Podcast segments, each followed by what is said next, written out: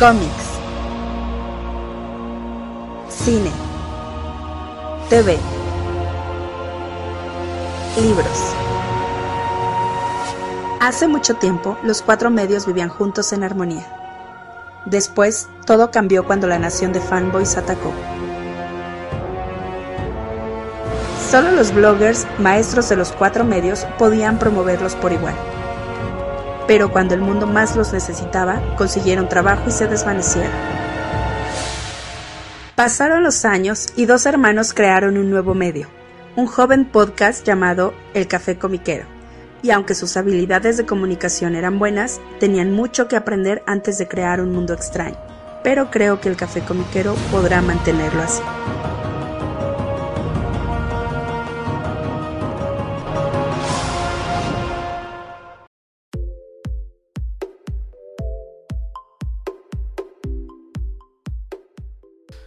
Ok, 3, 2, 1. Ra, ta, ra, ta, ra, ta, ra, ta, ra. Bienvenidos a Café Comiquero. Sí, fuck, Fuck it. it. Sí, Sí, a sí, seguirle. sí. Oh, pues sí. Dios. Así va a estar la cosa, porque estamos ahora aquí frente a frente. Es por eso que estamos de buen humor, estamos todos pachones, Desayunamos desayunamos juntos. juntos. Antes de ver, estos infelices están desobedeciendo protocolos. Ya me vacuné. Yo ya también, estamos vacunados. Sí, Hasta el siguiente año nos vemos con un boost, por supuesto, pero ahorita eh, estamos bien. Pero estamos bien, Sí. todos contentos, estamos comidos, estamos juntos. Así que bienvenidos otra vez al Café con mi caro antiguito. Estoy súper contento. Hasta estaba cantando la canción de Rata Rata, ¿no? No sé cómo se llama la canción. Déjame ser. Yo tampoco, pero ya es la rata song. La Rata Song. Ah, ¿La Dios. rata song? Está lleno de ratas. ¡Ah, Dios! Ay, Bart tiene la peste, ¿no? No, no, no, yo la transfiero nada más. Ah, sí, sí. No, sí les da, sí les da peste a las ratas, ¿eh? Pero también ladran. Pero, pero, no, pero la peste era una garrapata. Es la garrapata, pero sí les da a las ratas la peste. Ah, ok. Pero no te la transmiten ellas, te la transmite la garrapata. Peste bubónica. ¿no? La peste bubónica, la peste negra, que acabó como con el 80% del- de la población en Europa en algún momento. Sí. Damn. Ah, de hecho, ¿te acuerdas cuando platicamos de Sandman hace poquito? Estaba, era la peste. Había, había ahí varios... bueno, Por la, eh, la Muchos dicen que era la, la poca salubridad de, en ese entonces. Eh, La verdad es que no tanto. ¿Verdad? Que no sabían y, y convivían mucho con ratas. Pero nosotros también convivimos con ratas. Sí, pero no Pe- pe- así. Pero, no, pero, pero ya sabemos, hay higiene, hay antibióticos, o sea, es, es- es distinto, pero sí, no eran tan puercos como decían. En Inglaterra sí, pero en el resto de Europa no eran tan marranos. Fíjate, hay, ahora hay higiene, hay vacunas, pónganselas por el amor de Dios. la desgraciada vacuna. Sí. Sí, o sea, eso les va a, nos va a ayudar mucho a todos para que ya, ya empiece a acabarse más este asunto, ¿no? sí, sí, Por lo mientras, insisto, yo ya estoy vacunadito, ya estoy pachoncito. Vacunadito, muy bien. Vacunadito, todo, todo lindo, así que, pues sí. ¿Quién damos a ti no te hizo nada, ¿verdad? La de AstraZeneca. Eh, la segunda dosis no, la primera sí un poquito, fíjate. Sí. La primera estuve un par de días con esta sensación de cuando vaya va saliendo de una gripa. O sea, no, no medio fuerte, pero de que ya, ya sientes que ya se va a acabar. Así estuve más como dos días. Leve, leve. Leve realmente, o sea, na- nada que me eh, impidiera hacer mi día a día. Lástima porque tuve que trabajar. Este, pero, pero bueno, de ahí en fuera. no, y, la, y la segunda no me hizo nada. Así y a mí ninguna de las dos. No, ¿verdad? Eh, pero la mía fue Sinovac. Sinovac. Y ninguna de las dos me hizo nada, así que... Digo, muchos de los que nos escuchan afortunadamente son más jóvenes. Eh, apenas les está tocando a los de 18 y tantos, entonces eh, no dejen de vacunarse. Y no se espanten, o sea, no... a lo mejor se pueden sentir malitos, a veces no. Pero, Pero- si, pero si se sienten mal significa que no les pusieron agüita, así que es- eso es bueno, es Sí. bueno sentirse un poquito Y mal. créanme que sentirse mal un día no, super, no es para nada, no supera para nada enfermarse y acabar en el hospital. O sea, así nada. que, kudos, háganlo. No, Eh, no. Esto es el café comiquero, les habla Rul, la mutarrata vacunada del yermo. Porque estás en el yermo, o sea, estoy en el yermo y estoy vacunado. vale, vale más la pena las vacunas, ¿no? Sí. Y su amigo Carmix, también vacunado. También vacunado y no del yermo. Bueno, vivo más o menos en el yermo, más ¿eh? o menos Pero- en el yermo, sí, es en el yermo. Sí, sí, mi pequeño oasis en el yermo, pero Más o menos, por más ahí o va. menos, sí. Eh, Eh, y ¿qué esto es el café comiquero, escúchenos en whatever, este... ¿En todos lados? todos lados, es- eh, el Spoofy, Ajá, en el Amazon pod- Podcast, en... en- eh, ¿cómo dijo mi mamá? Este... El, Spoofy. el Spotify. ¡Ay, No, mamá! Así dijo mi mamá una vez. Está, Ok, mu- está ok. muerto de la risa. Esa es, esa es la versión horny, ¿no? O Sí, sea, sí. Sí, sí. eh, ¿Por qué no hay una versión horny de Spotify? O sea, estaría bueno. ¿Qué puedes poner? Créeme, no quieres saberlo. Ok, ya, ese es un excelente punto. Mejor así lo dejamos. Investiga qué es el, S- el ASMR, investiga qué es el Ah. ASMR sexy. Sí, no me gusta. O sea, no sabía, o sea, suponía. Ya, ya, ya viéndolo vi dije, ¿qué, qué, qué, qué mala imaginación tengo. Claro que había una SMR horny, pero el, el normal no me gusta. Soy, soy hipersensible a esas cosas. Es que ¿sabes cuál es el problema? Que, que hay muchos que hacen ASMR. Ahorita traemos al tema, ahorita aguanta. Hay muchos que hacen ASMR que lo hacen muy a lo idiota. Ah, ok. Que la verdad lo hacen muy mal. O sea, lo hacen ok. así, como dices, lo- eh, ruiditos y cosas que son en mi Molestas. Son molestas. O sea, sí. son- Y hay gente que lo que hace son narraciones con una voz. No, no así, sino una voz así Bien. bien, o sea, como, como, como trabajada, que hacen narraciones así como que soothing, o sea, tranquilonas y todo, que esas están muy padres. Esas para que veas sí valen mucho la pena. I don't know. dude. Pero, Yo sí- pero en general, o sea, los ASMR, ASM artists, o sea, los art- que... put- Ya desde el nombre. Ya desde el nombre ya dices, ah, that's pretentious bullshit. Ya, ya desde el nombre dices, ah, que quiere mi dinero y no se lo voy a dar. Sí, de- desde que, es de- honestamente, muchos de ellos hacen las mismas tonterías, las mismas dinámicas, los mismos props, y dices, "Ah, es todo un mundito, pero poquito, poquitos son los que, los que he sentido que hacen cosas interesantes, ¿eh? Ok. hay hay quien hace unas ASMR temáticos de, no sé, de Harry Potter, de Star Wars, etcétera, eh, narra- narra- como narraciones acá padres, eso sí valen la pena, pero hay otros que son nada más de... Y así de, ah, váyanse al diablo. Crecí en un ambiente rural, sé cómo comen los cochinitos. No quiero eso todo el día, ¿eh? o las vacas. O las vacas. Los co- la- las vacas. Las Las vacas, vacas no se oyen casi. las ¿no? vacas no se oyen casi, son más canijas. Son, son canijas. Sí. Los puercos sí comen mucho de... Eso sí, sí, sí, sí. Les puedes acercar un micrófono y se oye igual que ASMR, ¿eh? Sí, de, de lejos se escuchan bonitos, pero ya, ya mucho tiempo y como que estar, que te mastiquen así el oído de... Fíjate, es porque las vacas rumian. Sí, exacto. Pero, pero no, no se oye así. Sí, es claro, lo- la, la dentadura de los animales son distintas, Sí. la forma de comer alimentos distintos. Sí, claro. Ujú, ujú. ¿Estábamos? Ah, este sí. es el café comiquero, ¿no? Escúchenos en Spoofy, este, en Google Podcast, Apple Podcast. en Apple Podcast, Audible. Audible, ahí andamos, ahí andamos, Sí, sí, sí. búscanos. El programa es gratis, no, nos- no, no tienen que, nunca vamos a cobrar por, para que nos escuchen nuestras tonterías. Claro que no. No, no lo pagarían. No lo pagarían, para, para empezar no lo pagan. Y número dos, no lo haríamos. Sí, exactamente. Porque no lo pagan. Pero páguenos. Nada es cierto. Denos algo. Denos algo que sea. Unos monedazos. Avítenos una- Si nos ven en la calle, avítenos unas monedas, no sé. Como el meme de Peter Parker, ¿no? Güey, la guerra de billetazos entre Stark y Batsy. Y... Y, y Peter abajo. También, que- eso medio se, medio se volvió medio canon cuando... ¿Te acuerdas de los Avengers de Hickman? Sí, claro. Cuando le pidieron a Spider Ah. que se uniera. Sí, de- Así de, tenemos dinero. Tenemos Ay, gracias por... Ay, pues sí. Y yo me imagino Tony, ¿tenemos? Ten- tenemos me suena a más de yo. Que técnicamente sí. ¿Quién más podía aportar? Janet. Janet es, Ah, bueno, es- sí. ella es este es este socialité y la fregada. Ah, bueno, ella sí tiene barro. ella sí tiene dinero. Claro, porque ella hasta fundó a las chicas de Girls, ¿no? De... Sí, sí, sí, de, de, de Girl, de- del laboratorio de Naya. Sí, o sea, ella sí tiene dinero, ella también puede contribuir. Mm. Thor no se puede traer tantito oro ahí de Asgard o algo. De algún lado. De algún, la- de algún lado donde hayan saqueado, ¿eh? o sea, Así de... Thor, te toca tu cuota. Ah, un rey, ahorita vengo, ¿no? ya. te- Llega te- con los de Jotunheim. ¿Qué? ¿Qué creen? Hijo de tu... Así que creen, Ah, hay que, tengo que seguir mi tradición vikingueando con ustedes, así que, pues, cáiganse para el talón. Pero ¿quién, tiene, ¿quién tenga más barro de todos los Avengers? Tachala. Claro. ¿Por qué? Porque es el maldito rey de Wakanda. O sea, Sí, exacto, también. puede T'Challa- dilapidar sus recursos, ¿no? exacto, también Tachala no puede aportar. Una, darle una lana a Spidey. Sí. Sí, de- A ver, hijo, ten, Cómprate algo bonito. Mira, ten este, este arete de vibranium, véndelo y cómprate una casa, ¿no? Algo así. ¿no? Sí, déjame, sí, claro. Ya imagino los que pagan impuestos en Wakanda. Ah, mira qué fregón tú. Sí, está bien, ¿eh? Bueno, en el round de, Don- de, de, este, de Tanehasi Coates, de, de Black Panther, hay mucho de la sociedad wakandiana que me encanta. Porque la, la pinta como él quisiera ver una sociedad en general. Eh, Thriving y todo. lo- sí, sí, sí, donde, donde mala onda, así como que sí pagas un resto de impuestos, pero tienes todo pagado. o sea, O sí, sí, no, no, no te vas a poner así de que te pongas loco por pagar impuestos. ¿no? No, no, no. o sea, es- eh, eh, hacen mucha, este... eh, incluso hasta sale, hasta...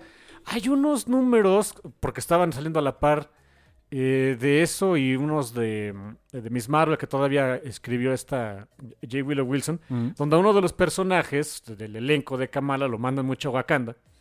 sufrió un accidente y solo ahí tienen este, seguridad social para atenderlo bien. Y pues ya cada rato le hacen burla de que pues él es, él es gringo y vive horrible, ¿no? Ahí en Jersey espantoso y en Wakanda tienes la mejor educación del mundo y este, Tienes a- derechos humanos básicos. Tienes derechos humanos básicos, pantalones también, si los necesitas. Hay mucho, eso está muy padre, así que sí, claro, o sea, los, los- es más, hasta los ciudadanos de Wakanda así de que, que el Spider tiene lana. A ver, juntámonos una lanita para el pobre. Por cierto, si les interesa el ron de Tanahashi Coates en Black Panther, eh, va a salir un Omni. ¿A Con poco? todo, todo el, este, de- bueno, volumen 1. Volumen 1 son que va, dos. va a ser largo, pero sí, este, pero sí todo el, todo el ron de Tanahashi Coates se va a publicar en Omni. Ah, está padre. Sale para el siguiente año. Siguiente año, igual compro el primero. El primero, bueno, no sé, me, me el segundo porque el segundo no lo leí. Yo leí el primero. Bueno, está muy bueno. El segundo, el segundo dicen que también está padre, pero ese sí no tengo idea, nunca lo leí. Sí, está muy me- bueno. yo creo que me espero al segundo. El primero con, con todo el arco de Suri estaba muy chido. Sí, sí, sí. La verdad que está- es, es buena historia. Consígala, chamacos. Sí, sí, sí. Pues ya que estamos entrando en materia, ¿qué más? Este, ¿Alguna otra noticia comiquera pachona que quieras comentar? Sí, ¿sabes qué película? Espero mucho la película de Spider-Man, pero no la de la de No Way Home. No Way Home, claro, claro. Esa, ¿sabes? Cuando la salgan, eh, O sea, está bien. sí la veré, sí, seguramente. Está nice. Pero no, la, la película que anunciaron que tiene título es Across the Spider-Verse, la Damn. secuela de Into the Spider-Verse. Ahí sí, podemos decirlo, Spider-Verse confirmado. Ese sí. Ese sí, 100%. Sí, a- aparte a eso le, le tengo eh, un sentido como de cariño un, eh, mm, eh, de- en tercera persona, o sea, de, de cariño ajeno, Ujú. porque Chris Sanka trabajó en esa película. Ah, cierto, diseñó, Él, ¿verdad? él es, eh, él fue parte del equipo de diseño de personajes y diseño de no sé qué rayos de, de, de- ahora Across the Spider-Verse. Así que, sí, claro. Yo espero que ahí se vuelvan locos. Ahora sí, come on, Spider-Woman. Estaría muy Sí, bien. pongan a Spider-Woman, pongan a, a Miguel Ojara. pongan a Miguel. Bueno, pues, pues, es parte del. Ese fue el teaser. ¿no? El fue teaser. Fue ujú. el teaser de Miguel Ojara. Pongan a, a Anya Corazón, a Spider-Girl, pongan a May Parker. Ah, exacto, sí, sí, cierto. Traigan al Spider-Punk, traigan al, al Spider-Man, Traigan hasta a este, su Spider-Man. traigan a, su, traigan a todos. Leopardón y toda la onda. Traigan a todos, maldita sea. Come on, se puede. Se puede, puede, se se puede y la gente lo aceptaría sin ninguna bronca. ¿Tú crees que hay algún personaje que, que, digamos, de la, de la versión anterior de Spider, la primera, ¿no? Entonces Spider-Verse que podríamos omitir? O sea, si dijeran, oye, no me alcanza para tener a todos, pero pues este... Mm, Yo sabes a quién digo, o sea, sí me gustó, pero siento que como que... meh, es el Spider-Man Noir. A, a la gente le encantó, Pero siento que no aporta mucho a la trama. pero a la gente le gustó. Bueno, esa es la cosa. Y Nicolas Cage casi casi te va a amenazar para seguir haciendo el papel. Aparte de que el señor Nicolas Cage, pues ya sabes, ¿no? O sea, Se le encanta todo eso. necesita trabajo para pagar al fisco, ¿no? También. Así que no sé, o sea, sí, no aporta mucho. Ok, sí, no aporta mucho, pero a la gente le encanta. Oye, el IRS está de sí, por favor, de trabajo a este para que me pague, ¿no? O aunque no. Me va a pagar de una manera u otra. ¿no? de una otra. Eh, eh, eh, es rico y famoso. No lo vamos a meter a la cárcel pero, por mucho tiempo, pero va a terminar pagando. Digo, seguramente saldrá el Spider B, Spider, este Peter Parker B. Peter Parker B va a salir. Obviamente Gwen Stacy. We- Wayne y Miles. Por cierto, hablando de Gwen, un shout out a un, a un- a un buen amigo este, que estuvo conmigo en el trabajo, ya no, ya está en otro lado, que se fue a vivir a Mérida. Este, se llama Moshe, saludos a Moshe, que me comentó que tiene una niñita. Él es papá de dos niñas.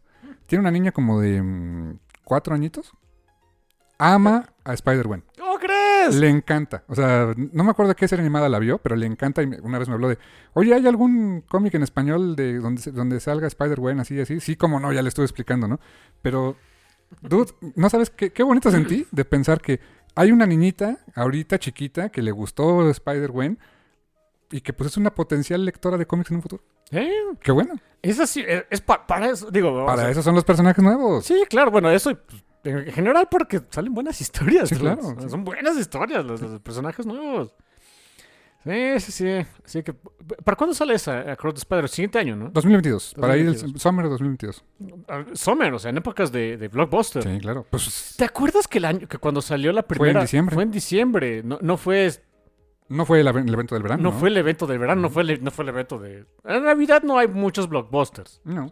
Es más bien tus películas navideñas feas que le Ahorita- a mi ma. De hecho, ahorita la, la que es la que se va a estrenar en Navidad es este No Way Home. No, hijo.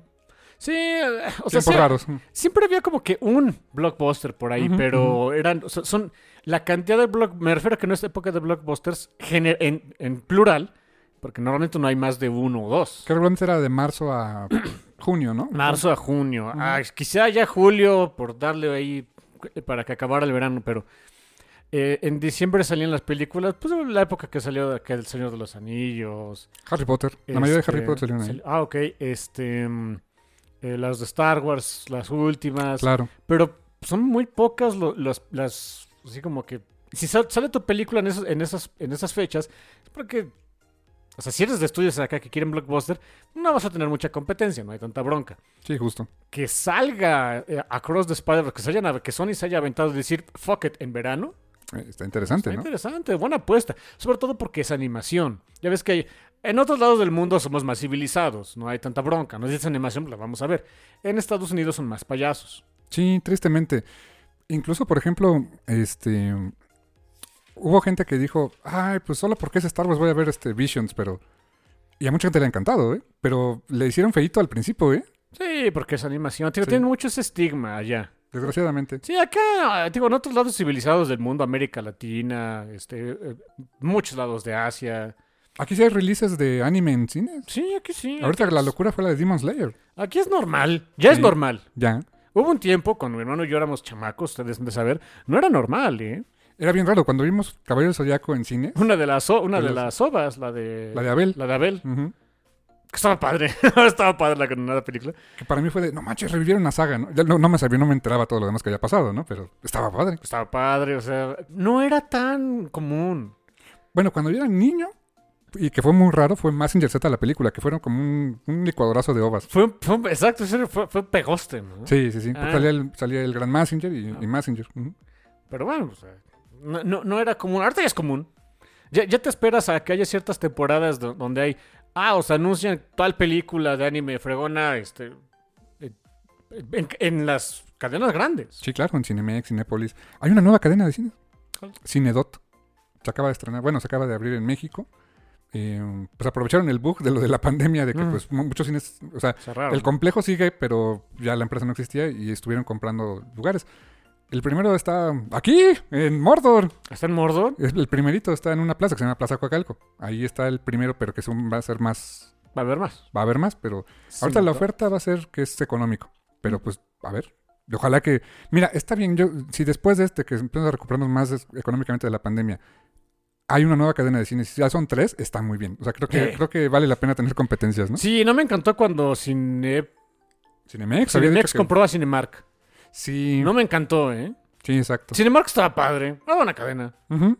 Ah, Ahí vimos Pacific Rim. Pacific Rim, vimos Conocimos a Del Toro. Shin Gojira.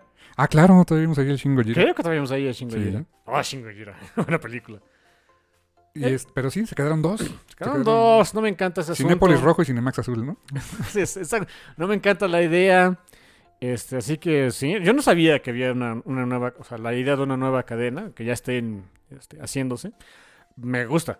Tiene like como un mes que salió el, el, el anuncio y dije, ah, pues qué bueno. Ya está en operación. Digo, ahorita pues todavía, todavía no es tan seguro ir al cine, pero eh, eventualmente. Eventualmente, entre, entre más gente se empiece, se vacuna, sobre todo la gente joven, que es la que más va al cine. Exacto, exacto. Así que, sí, los, los viejitos como mi hermano y yo, así de. Así vamos, pero. De vez Sí. en cuando. De vez en cuando, sobre todo en la, en la época de las, las cosas más ñoñas, ¿no? Sí. Pero así Sí. que vacúnense para que ya podamos ir al cine todos. Ahí, es, ahí es muy este egoísta mi sentimiento. Vacúrense para que yo me vea beneficiado. Obvio. pero sí, Spider-Verse, muy bien. Y Across the Spider-Verse. Sí, sí, Apachón. Ah, ¿qué más tenemos por acá? Ah, bueno, la comidilla de la semana. Que a mí yo sí quiero este, decir que sí, brinqué de gusto. Yo, este, cuando me enteré de la noticia, eh, I Squid Like a Toddler, eh, de que regresa Saga. Por fin. Fin. ¿Cuatro años de, de Hayatus? Cuatro años, sí, porque se atravesó la pandemia. Cuatro años. Uf.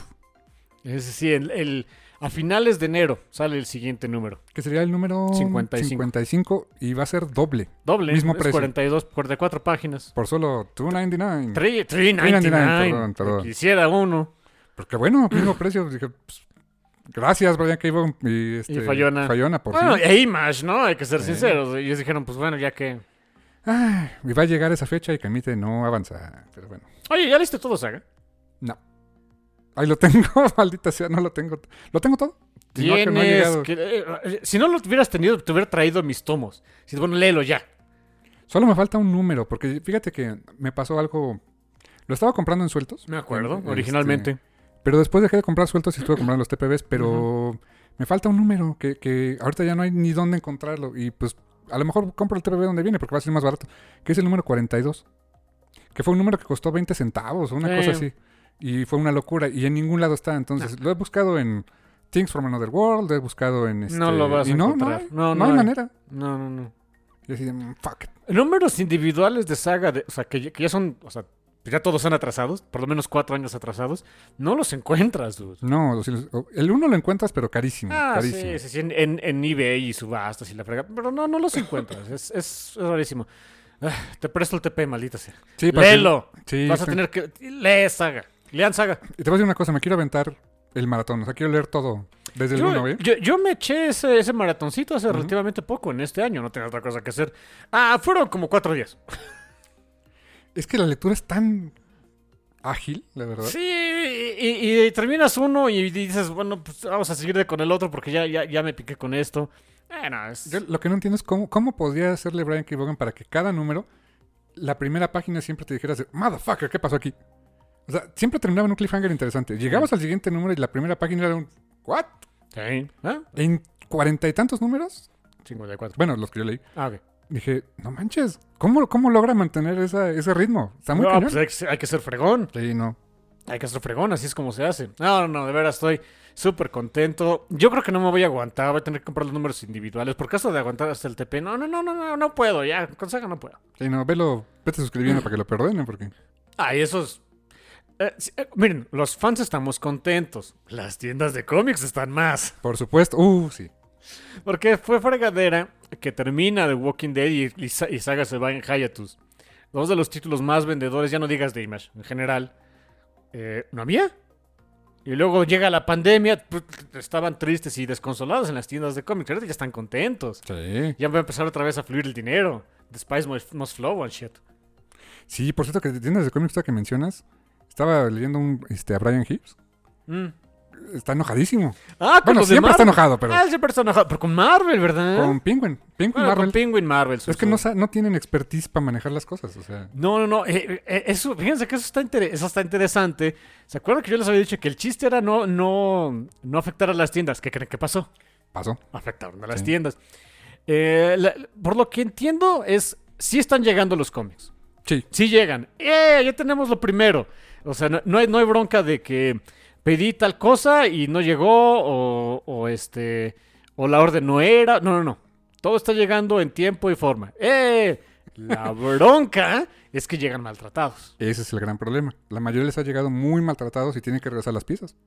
Que para Marvel también es un problema, ¿eh? Porque Sí, re- claro. reimprimir y todo eso no está barato. Es y ahorita, y con, peor. todas las broncas de, de, de problemas de distribución y papel y bla, bla, bla, es mucha bronca. Sí, sí me enteré de ese super chismotas. Me quedé de uff. Y es que Penguin tiene mucha experiencia en, en- en manejar libro, ¿no? Pero, pero realmente transportar revista y que lleguen en buen, buena- buenas condiciones no está fácil. O sea, tienes que manejarlos y empacarlos de cierta manera, ¿no? Sí, es lo que decía Hibbs, que, que eh, también es parte de su frustración. Que cuando fue todo este asunto de que Marvel anunció, oigan, nos vamos a estar con los pingüinitos haciendo esto.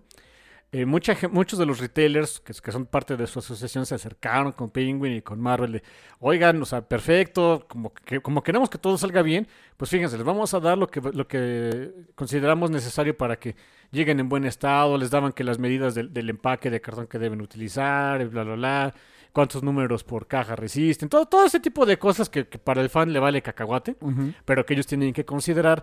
Y Penguin y Marvel se pasaron esa información por el arco del triunfo. Y me extraña de Marvel, o sea, Penguin, ponle tú, pero que Marvel no se pusiera más picky en esas especificaciones. ¿Qué pasó? Sí, exacto. ¿Qué pasó ahí, amiguito? Pues No, no tienen, no, no nacieron ayer como editorial, ¿eh? Sí, eh, y, y- y no se jactan de que su negocio es vender un montón de, de revistitas con portadas chistositas este, y sacar mucho dinero a los fans de gratis. O sea, come on. ¿Qué pasó ahí, no? Sí, sí, se quejaron amargamente y con justa razón, pero pues eh, lamentablemente es una curva de aprendizaje. Yo creo que Penguin ya está aprendiendo cómo debe de hacerlo, pero pues, no se espanten si sus cómics se tardan más. Sí, y si les quiere, y si los, si ustedes están suscritos y de repente le- les quieren dar la versión toda fregada, No, no, no lo y- aceptan. no la acepten, No. amiguitos.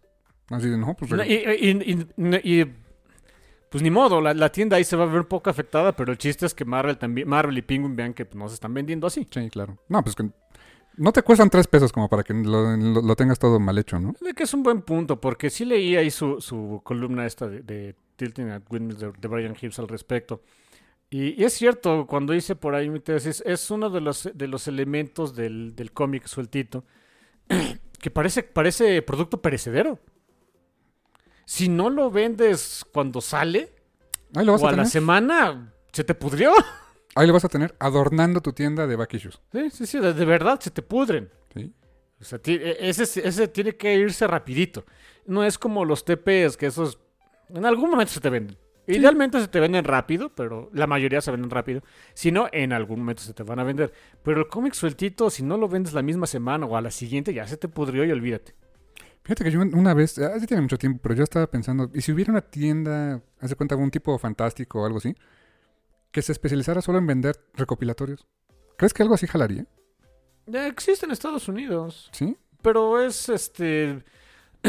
termina siendo como una librería normal. ¿Pero será negocio? sobrevives.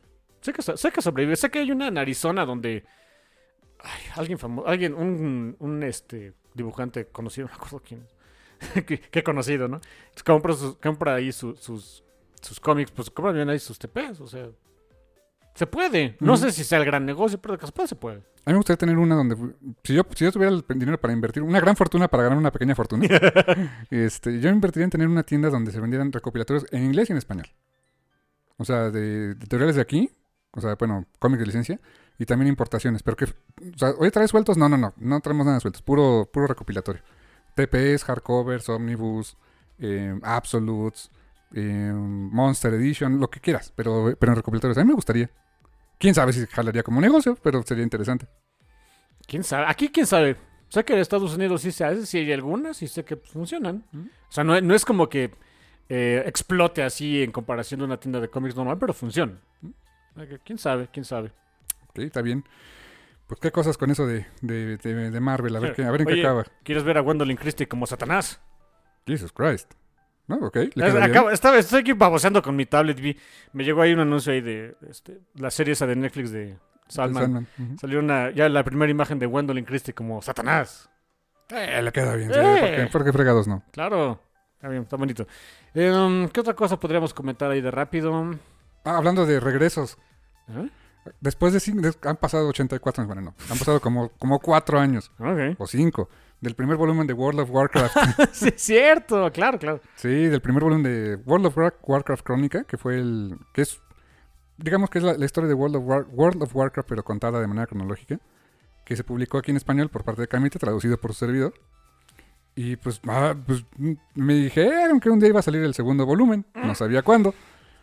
Y esperé y esperé. Y por fin esta semana anunció Camite que sí, sale el segundo volumen de World of Warcraft Crónica pronto, no sé cuándo, pero ya existe, está en físico, ya se, ya se ve un video donde aparece. Entonces es buena señal. Qué bonito. Ojalá que, que, que- que ten- que tenga jale para que publiquen el tercero y último. Fueron tres, tres libritos. Eh, ojalá que sí. Me encantaría que aparezca porque la verdad le puse mucho corazón a ese trabajo, te soy honesto. ¿eh? Sí, y, y no se sientan mal por mi hermano, ya le pagaron. Ah, ya me pagaron, pero, pero es bonito verlo. O sea, saber, Exacto, ten- tenerlo así en físico y saber que existe y que hay gente que lo está disfrutando, claro, claro. Pero sí, por el lado de que, oye, qué mala onda, apenas te, lo van a sacar, pues, apenas te van a pagar. No, no, no, No, no, ya, no, ya hace mucho ya le ya me lo gasté, ¿no? Ya, Más cómics, Obvio. pero bueno. y en pagar la luz y cosas esas, ¿no? Pero, Eh, y comer. por ejemplo, ¿no? Pero, pero sí, o sea, pero ya el hecho de que salga el libro en físico, qué Ah. bonito. Sí, sí, sí. Este, el, el- la verdad, el segundo volumen yo creo que es el que más, el que más más les va a gustar a los fans de Warcraft. ¿eh? ¿El segundo? Sí, porque ahí es donde se pone, donde está ya ahora sí ya el conflicto entre la Horda y el, y este, y, ¿cómo se llama? En la Horda y ¿cómo se llaman los otros? Se me fue, este, la No. Alianza. No, yo no sé mucho, yo sé nada de Warcraft, pero sé que como que los cool, son, o sea, la, la gente cool le gusta la horda. Ah, claro, sí. Ok, ok. Ah, los de la Alianza son medio, meh. o sea, o sea, Ok. son los buenos, pero es como que, meh. Están me. Sí, no, lo- lo- los chidos son la horda. Ok, ok. Sí, sí, sí. Está- le- les va a gustar, les va a gustar. Nice. Y um, que también que tenemos por ahí, este... Ah, también más regresos próximamente, los Super Sons. ¿Me dices que regresan los Super Sons? Sí, sí. Sí. Yo no sabía. Que se acuerdan, los Super Sons son básicamente es Damian Wayne y Jonathan Kent, que en su momento aparecieron eh, dentro del ron de Peter J. Tomasi en, este, en Action Comics. En Action Comics. Eh, aparecieron juntos, a la gente le gustó. eh, y luego hicieron su propia miniserie donde se, lo- serie regular, creo que fue una serie regular, ¿no? Iba a ser- o sea, se supone que era miniserie al principio, después se hizo regular. Con dibujos de Víctor Bogdan- Bogdanovic y también de Jorge Jiménez, que ahí empecé a conocer el arte de Jorge Jiménez, que a ver, me encanta. Y ahorita todo, el, todo ese primer volumen o toda esa primera etapa de Super Sons está en un ómnibus, por cierto, si les interesa conseguirlo. Pero regresan, regresa este, el título en una miniserie de seis números. Lo bonito, regresan con el papá, con Peter J. Tomasi en el guion, Víctor Bogdanovic en el arte. La única diferencia es que pues ahora, respetando la continuidad actual, pues Jonathan es el mayor. sí, sí, sí. bueno, Pues es bueno, es ok. me gustaba la otra dinámica, porque Demian, Demian era mayor, ¿no? Técnicamente que... Era mayor, más, más chaparrito, pero es mayor. Y esa dinámica me gustaba. E- Era interesante. Que lo mangoneaba Sí, un poquitín. porque es Demian, ¿no? Es la pequeña bolita de odio, ¿no? Ok, pero, es, pero fíjate, o sea, si quieres no es la, la- la mejor forma de hacerlo porque, bueno, Jonathan creció porque Bendis lo mandó a la goma, algo así. Sí, sí. Eh, pero, pero los cambios son buenos, es un buen cambio de dinámica. A ver ahora cómo se comportan esos dos babosos. ¿Será que Ah, Demian ah. lo puede seguir Ah, mangoneando? exacto, o sea, de- Demian queriendo mantener su misma dinámica de yo te mangoneo y John es de, no, O sea, no, dude, ¿no? no, o sea, no, ya no, ya no. O sea, si crees que vamos a ser como nuestros papás, no. No, No, te va a salir, no, ¿no? no, no va- no- no jala esto. Eso es interesante, es pachón, es, una, es, es un buen cambio de personaje, es un buen desarrollo, puede quedar muy bien. También eh, en, en aquel tiempo, ah, híjole, es que ya no se oye tan, no es tan viejo, pero ya se oye como que algo pasado. Los poderes de John todavía no estaban al 100. Es un buen punto también. Y era- esa también era parte del- de la dinámica. Ahora ya es un Jonathan que domina sus poderes. Entonces, a ver. Sí, ya, ya no hay de que. ve- Ves que no podía volar bien, no Ujú. saltaba. Este, creo que no tenía el aliento frío, lo suficiente calor, estaba toda chichifa. Sí. Y ahora que. de- y Demian era el que, pues, nah, pues yo todas las puedo, yo soy el que te saco de la bronca. Y que ahora sea de. No, ahora yo soy el, el hipercompetente. A ver, esto está. Eso es interesante, eso está padre. Esos son los desarrollos de los personajes que. que- que- Sé que la, la buena parte de la idea de los cómics Marvel y de ese sobre todo es la ilusión del cambio. Pero cuando de veras hay un cambio, en general está padre. Así que. Y es un buen reto para Peter Tomasi, ¿eh? O sea, Claro. de- digo, ya su personaje con el que jugó tanto tiempo ya es diferente. Ay. Ahora con esto, a ver, ¿qué vas a hacer ahora? Ah, pues yo creo que ya tenés sus varias ideas ahí seguramente. ¿eh? Sí, sí, o sea, te digo, es este. Sí, sí entiendo que para los fans más así, este, recalcitrantes es como que, bueno, ya las cosas cambiaron mucho. Sí, y ese es el chiste, eso es lo divertido. Así que, eh, vamos a ver de qué. Vamos a ver, vamos a ver. Eh, parte de buenas noticias, yo quería comentar por ahí este, algunas cositas de, de, de Bolt Comics porque eh, me caen bien, en general. Hacen muy buenos cómics. y en físico, o sea, bueno, la lectura es buena en general, o sea, las Ahí historias está. son buenas, pero sus ediciones son muy bonitas. ¿eh? Sí. Hasta la edición de los mendigos floppies, ¿eh? Están bien padres. ¿sí? Por alguna razón, una vez. Dale, yo, yo no tengo redes sociales personales, nada más manejo la, la cuenta del café en Twitter. Eh, pero de repente aprovecho ahí para meterme en el chisme de algunas cosas. Una vez, a- algún fetichista estaba ahí eh, con, algo que los hermanos este, Beisel, que son los, los este, fundadores y pues, los que manejan ahí el asunto de, de, de Bolt, no pudieron más que estar de acuerdo. Es que los cómics o sea, de, de Bolt huelen distinto, según él. Y los Beisel es de. O sea, no, no, quisi- no quisieron echarle tanta lumbre al, al fetichismo, a la hoguera del fetichismo, por eso es de. Sí, porque no usamos los mismos este, manufactureros que el resto de las compañías. Oh. Por eso es que les va a oler distinto. O sea, el, chiste es que, que- que ustedes aprecien que es una calidad distinta, pero sí tienen un olor particular. Y, la gente, ya, ya me imagino a la gente acá oliendo sus cómics de Ball, ¿no? Dándose las tres, ¿no? Así Así. de, no, no, o sea, no hagan eso, pero ok. Tengo no, que para eso no era, ¿no? pero eso no era, pero ok. Bueno, pero eh, una cosa que me da mucho gusto es eh, cuando las cosas les salen bien. Y de esas noticias inesperadas, eh, hace ya también como cuatro años o un poquito más que terminó la, la serie, una, una maxi serie, serie limitada de, de Bolt que fue Hidden, originalmente nada más de Natasha Alterici, que ella dibujaba, escribía coloreaba. Ah, No editaba, pero- No, no editaba y no hacía las letras, pero lo- todo lo demás sí. Ya después, cuando ella ya no pudo dibujar, con- eh, contrataron a Ashley Williams para terminar el último volumen.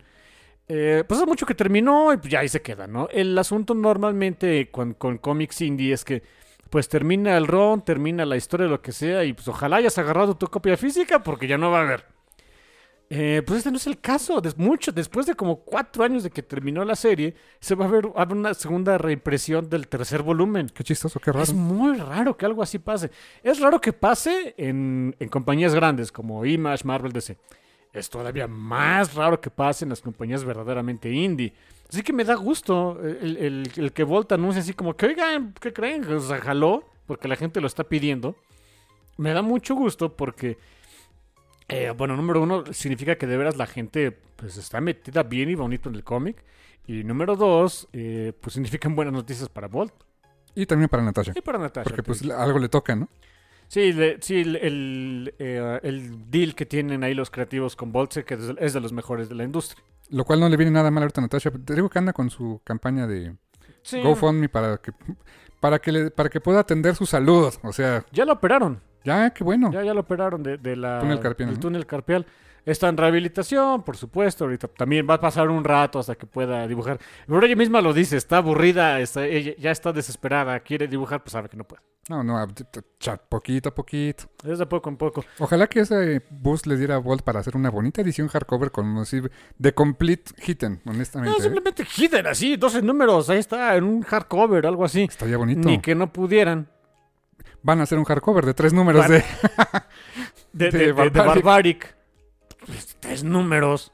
Uno de 12 acá bonito, pachón. es- insisto, es, es- para que hagan también su marketing, ¿no? De, este, hidden integral, hidden de complete hidden, hidden omnibus, no sé, pónganlo como quieran, ¿no? Pero, de- pero sáquenlo. Sí, este, e- es... Digo, no, no es barato, pero estoy seguro que le sale bien el negocio por Sí. ahí. Por cierto, hablando del negocio, hay- hubo ahí una noticia muy padre también de, de Comicron. Los dos que se encargan de hacerme mitad, digo, de este, de, de recopilar toda la información de cómo se vende el cómic allá en Estados Unidos y demás, bla, bla, bla. Una noticia que me gustó bastante. Eh, hicieron una- un comparativo, que es algo muy común que se hace en empresas, sobre todo comerciales, de cómo te fue comparando mismas épocas del año en distintos años. Porque pues, esas, esos son los comparativos que normalmente te, te importan información de... em, sobre todo cuando, cuando hay- tu producto o tu servicio tiene cierto componente estacional. O sea, hay, hay cosas o hay servicios que ocupamos más en, otros, Hmm. en otras estaciones que en, que en otras. Es normal. Los servicios vacacionales, por ejemplo, ¿no? Claro. Este, las cosas de Navidad, lo de Halloween, todo eso es estacional. Eh, resulta que los cómics un poquito también, ¿eh? Normalmente la, la- lo explica ahí Comicron en sus artículos que el, el cómic se vende mejor en verano y en Navidad. Es normal, es normal. Es cuando la gente tiene más tiempo libre y Y más dinero. Así que es cuando, cuando más se venden cómics. Hicieron su, su, su estadística de, de cómo se vendió el cómic en el verano de este año. Y lo compararon como con veintitantos años para atrás. Obviamente 2020 no. No hay Sí, datos. sí. Porque no se vendía. La- es la pura comparación del cómic sueltito, ¿eh? Pura grapa. Pura grapa. No están contando este recopilados, no están contan- contando mangas. Digital. No están contando digital y, y ediciones, o sea, que hayan salido exclusivamente en, en TP. No, no, no. Es puro el sueltito. Regresamos a niveles que no se habían visto hace como 25 años. Ah, pero la industria del cómic está muerta, ¿verdad? O sea, es 24.4 millones de unidades en Estados Unidos solamente de cómic sueltito. Qué bueno. Eh, digo, es, es es- no se veía desde el 97. Que es cuando empezaba el declive, ¿no? De, de los- después de las- los años de Image, ¿no? De- Mm, eh, pero es cuando Marvel hizo un poquito de boom con lo de Onslaught y demás. Mm, y no bueno, sé sí. qué. Cuando los mutantes ruleaban. When Mutants Rule the World. Sí. O sea, desde esos años no se veían estos niveles de venta. En sueltos, eh, particularmente en ese producto que es muy... Muy de nicho, específico. muy de nicho, muy Sí. específico. Me, me hizo raro. Y me, me hizo raro, pero me dio gusto. Qué bueno, honestamente, por las tiendas de cómics, qué bueno.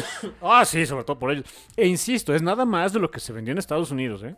Sí, no, no cuentan el mercado foráneo, ¿no? No, que deberían. Ah, Estaría interesante de ver ese mismo estudio de cómo se vendía el foráneo en aquel tiempo y ahora. Debe ser muy diferente, ¿eh? Si existen los datos del foráneo. Es un buen punto. ¿Quién sabe si haya? Quizás Porque sea la- data, ¿eh? Las compañías estadounidenses tienen eso, son muy localistas. Sí, su sesgo siempre es hacia... Y es, es curioso porque, vamos, son, Se supone son que... puercos capitalistas. Tendrían que tener se- también ese... Exacto, se supone que son puercos capitalistas que tendrían que ve- ve- ver este, hacia otros lados del mundo a ver a quién exprimen. Y no, resulta que no. Deberían.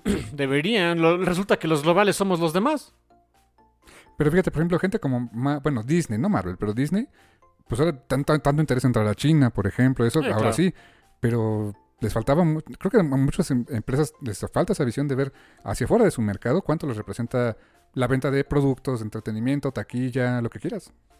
Sí, sobre todo porque hay muchos de esos que pueden, que, que pueden ex- explotarlo, no hay otra manera de decirlo, con mínimo esfuerzo. Vende licencias, Sí. este, que la compañía, que, ah, agarra una compañía distribuidora de tus productos y que ellos paguen el envío. O sea, es, sí requiere más esfuerzo, pero es, en comparación, no es tanto. Ujú. Ponle tú que es un byproduct de algo que ya hiciste, pero te sigue representando ingreso, ¿no? Sí. También, o sea, obviamente hay que ver, o sea, qué, tanto te cuesta ponerlo en el mercado internacional, cuánto te cuánto dinero te, te deja, etcétera. Pero insisto, hay muchos que, que siento que, que que valdría la pena conocerlo, sobre todo cuando quienes absorben mucho del riesgo es la compañía la compañía local del otro país, pues. Claro. No sé. Es chistoso. Pero sí, me, me dio mu- mucho, mucho gusto también esa parte. Insisto, por las, por las tiendas de cómics sobre todo. Que son las que, pues, al fin y al cabo, la- la- las que se arriesgan y que los, y que los compran. Y no sé. em, yo sí era idea, yo sí era de la idea hace como 4 o 5 años que el, el floppy estaba ya muerto y que nadie lo iba a comprar. Y, y, este, yo me agarraban muerto antes de comprar floppies. Corte A, estoy buscando las ediciones especiales de Vault. en fin. En fin. Y o las portadas de Chris Anka o... O Hinkyuk Lee, o Pitch Momoko. De, de algunos cómics que me interesan. De todas maneras, compro. O sea, esas las historias completas las compro en TP. Pero hay ciertos números que para tenerlas en mi pared y, la- y irlas rolando, sí las compro así. Alguien pagó quién sabe cuánto por la portada variante de Runaway 100, ¿eh? Me salió más cara la de Marvel Voices de Pitch Momoko. No me digas. Por el, por el envío, porque pedí menos, me salió más esa. Sí, la, la de Runaways, como la pedí con otras cosas tuyas. Way, sí. sí, Así sí. que, ah, ok, ok, ahí no, no hubo tanta bronca, ¿no? Un par de dólares extra, ni siquiera, ¿no? Como un dólar extra por, por ya con el envío. Pero sí, no, la de Pichumoco ahí sí me manché. No, y de Pitch Moco te estoy juntando las, la serie esta de Demon Days, que son... Son, son one shots, pero tienen una secuencia. Y está muy, muy padre la serie, ¿eh? Muy, muy, hasta ahorita va muy bien. Pero mi hermano es payaso. Ah, sí. Perdón, aquí, aquí sí la tuve que aplicar, ustedes disculpen. Porque hay varias portadas de cada... Todas, todas. Hay de, creo que de Campbell, de... sí. Obviamente de Pitch Momoko, Es la portadista principal. pero hay de Gurihiro. Y Igual- como el primer número, que de- el primer Demon Days, que Demon Days X-Men era de Gurihiro, se fregó. Quiero todas las de Gurihiro. Y allá anda mi pobre hermano consiguiéndolas. Ahí fue donde le conseguí unas. En Things from Another World. En, No, en en Midtown, Midtown, Midtown ahí fue donde, ah, ya como pagamos el envío entre los dos, ya ahí se diluyó. Y yo pedí un resto de cómics, ya se diluyó muchísimo, ¿no? Pero sí, cuando pedí la, la de Marvel Voices con Pitch Moco, así de, ah, ok. Dices, bueno, Ok, pues ya que. Está padrísima la desgraciada portada. Es, es, es muy al estilo Pitch Moco, toda darks, con Nico, que es más darks. Esa portada is so got shit bats. O sea, no, no, es la onda. y tú ya no comprabas sueltos. Y ya no compraba sueltos. Yo mira. decía, no, primero muerto a comprar un sueltito. Ah. Por gente como tú creció la industria este año. De veras, sí. O Bueno, sea, es que gente como Pitch Momoko, que vende un montón de arte en portada, Campbell, eh, sí, no, Young, no me encantará Campbell, pero, pero hay que- vende. pero vende. Scotty Young, Francho, etcétera, pues mira, es una manera de mantenerlo vivo el asunto. ¿no? Sí, sí, sí. O sea, eh, no podemos decir que no. Daniel Warren Johnson. Ese señor vende Puede dibujar lo que se le dé la gana. y- Mira, está sacando ahorita su Inktober de, de lucha de libre. luchas. A mí no me gusta la lucha libre gringa, pero bueno, a ver. A ver qué tienes. Y se ve Sí. padrísimo. No puede evitar decir, es usted un fregón. Eh, claro. o sea, Sí. No entiendo nada del contexto, ni quiero entenderlo. Ah, pero sí, se ve padrísimo. Pero, pero se ve que le encanta, o sea, se ve Eh, que el, muy man sí es súper fan de la lucha libre. ¿eh? Uy, es súper fan, de veras. mala Y en sus cómics se nota, o sea, cómo pelean sus personajes cuando, son- cuando está de pelear. Eh, Tengo entendido de que mucha, o sea, cuando hace sus escenas de pelea, hace referencia a movimientos icónicos de, la- de los luchadores de allá. Yo sí de, ah, pues padre, pero no entiendo, ¿no? Ve a Murder Falcon. Cuando pelea Murder Falcon usa mucho llaves, se, se avienta con el codo. Ah, ese es de lucha libre, No cámara. estoy seguro. Y, y- y, o sea, ahí en, en sus redes sociales pueden ver que luego la gente es de, ay, ese momento es de fulano y no sé qué. Yo así, ah, bien por ti, ¿no? Y él disfrutándolo. Él dice, Sí, sí, claro. Y, y, y geekeando al respecto. Está bien, es súper padre. No es lo mío. Pero es padre, es padre ver ese tipo de cosas. Sí, sí, sí. Sí, así que, sí, este, eh, en parte el, el que no se haya muerto ese mercado sé que tiene mucho que ver con eso. También es que ahora tengo ingreso disponible, ¿no? En, comparación- puede, en, ¿no? compa- en comparación de hace 4 o 5 años, así que, pues sí, también es eso. Sí, sí, sí. Pero qué, qué bueno, me da gusto Me por esa estadística. me gusta, claro. Pero mucha gente que decía, no, la, el evento del cómic está muriendo, ya no se vende. Sí, sobre todo cuando lo quieren comparar con el manga, ¿no? Ah, Pero, no, pero el pero manga es, es muy distinto. Es como cuando quieren comprar aquí las ventas de Panini Comics y Panini Manga, no hay comparación. O sea, No. Panini Manga vende... Pues es como vender bolillos. Se venden solos. Sí, ¿no? Pones un, un- agarras una caja, un letrero que diga se vende manga, eh, sales a la calle y se va a vender. Sí, exactamente. A menos que haces Smash. A menos Pero- que seas Smash. El, el cómic es más payasón. Es más payasón. Y más cuando es un cómic de autor. O sea que Ush. es complicado, es complicado acá, pero, pero se ha vendido, más o menos. Pero se, Se, ha se vendido, vende ¿eh? bien. La, la Sí. bronca es que también los fans de, de que compran, o sea, tengo entendido y más o menos creo que es cierto, que los fans que te compran ese tipo de productos son más quisquillosos que los que, que piden manga. Sí, sí, la realidad es que sí. Y, pero sabes que se ha vendido muy bien, o sea, increíblemente, y se nota porque siguen trayendo productos Conan. A la A- gente a la- le- sí, a México le gusta Conan. Sí. Traigan Barbaric. ¿Les gusta Conan? Traigan Barbaric. ¿te imaginas que lo trajera Panini, por... Puf, estaría perfecto. Claro, es- ese se vende. 10 a 1 se vende. Es, es que es ideal para fans de Conan. ¿eh? Sí, eh, eh, porque no es, o sea, es, es respetuoso con los tropos de Conan, Pero es su propia cosa. pero es su propia cosa. Y hace, incluso le hace un poco de burla para que digas, ah, o sea, está pachón. No, no, no, pues traigan Barbaric. Si funcionó aquí este mm, Berserker Unbound, Que no funcione Barbaric. ¿Eh? Bueno, también que se aguante, ¿no? Porque traes tristes números. ah, sí. y que aún así quieres el, TP, el hardcover, ¿no? Ah, sí, claro, porque es Versailles y, y los hermanos Basil prometen que va a valer la pena o algo así. Pues ojalá. porque Ojalá, porque está caro para tres números, ¿eh? Para tres numeritos, es, pues, qué ole, ¿no? Pero una vez más, pues, me, me gusta la sensación. Hay muchas cosas que sí me gusta la sensación de. eh, como que tener el, el elemento físico para preservarlo, pues. Porque en el, en el- en el momento lo digital se nos va a pudrir. Que existe el concepto, ¿eh? de- del Internet Rot. Pues sí, eh, pues es normal que se deprequen algunas cosas. Archivos, protocolos. No sé, supiste ahorita, por ejemplo, este hubo el, el Internet Shutdown para ciertos este, dispositivos porque ya el protocolo que tenían ya no es compatible. No. Y eso te pone a pensar mucho en, la en lo perecedero que puede ser un bien digital, ¿eh? Sí, muchos dicen, es que nunca se va a acabar. ¿Nunca? Deja que no haya la tecnología para que lo abras y a ver qué vas a hacer. Sí, eh, a- fíjate, a- al respecto, hace poquito hubo una subasta de. Un... Los NTFs. No, no, no, no, de un, de un, no, Dios, Dios me libre de esas porquerías. No, algo que sí es pachón y es bonito. Este, un disco de, un disco de, de PlayStation de Marvel contra Capcom. Mm. Fue una subasta, se, se subastó como en 50 mil dólares. ¿Qué? ¿En serio? Ah, fue menos creo, pero miles de dólares. Pero, un, son pero un disquito de los que con los que. Es que eh, esa porquería ya no está disponible en la tienda de Capcom en línea. Esa versión en particular. Uh. Por ej- y, ese es, de- y ese es uno del, del que todavía puedes encontrar. Marvel contra Capcom 1 todavía lo encuentras, pero no esa versión. Y el 2 ni de broma. El ¿no? 2 ya no existe. Si no tienes ya tu versión de Marvel contra Capcom 2, digital o física o la que sea, ya no hay. Solo que encuentres ROMs ilegales o cosas así, ¿no? Pero- Solamente así, pero de manera legal no hay. Mm. Híjoles. pone- te pone a pensar, ¿no? te, pone a pensar. ¿Y, y- y sabes cuál es la bronca de, de Marvel contra Capcom? Que es Marvel. Es Marvel, claro, que vale un millones el. Es por eso que ya no pueden ponerlo. Hijo. O sea, ahí no es una cuestión de, de- de- de elementos de que ching, ya no tenemos lo- el dinero para ponerlo en servidores. Es un tema de derechos. No, es un tema de derechos. Sí. El mundo es muy cambiante al respecto, por eso es... Y y ahí el derecho de la compañía es más grande que el derecho del consumidor. Que es la razón por la cual no, no ha habido ni habrá en un buen rato, yo creo, reimpresiones de Amalgam, Marvel versus DC, En crossover efecto. clásicos no va a haber. No. Porque pues no. No, no, no, Mar. Este, Disney y AT&T están de no, vete al diablo, ¿no? Bueno, ya no sé AT&T. ¿Quién lo compró?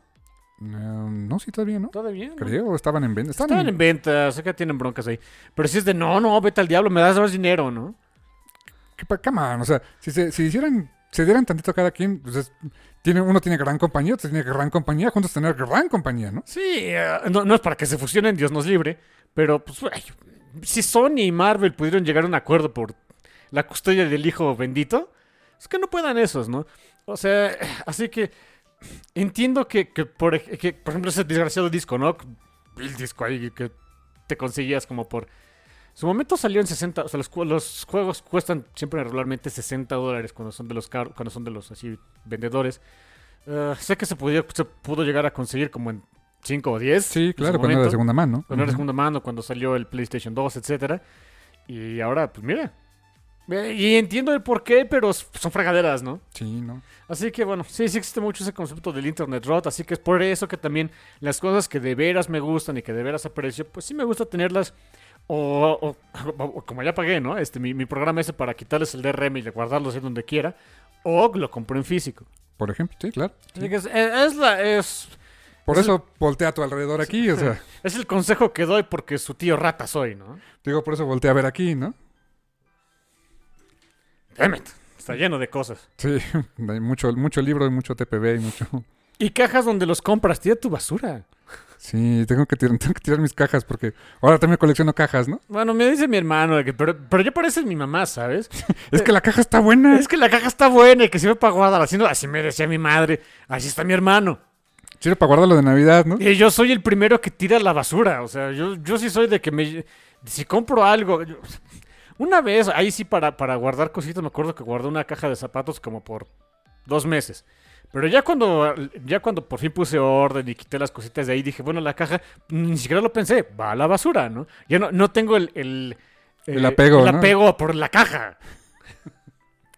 Sí, no. ¿Sabes que hay un término para los que coleccionan los- sus cosas en cajas?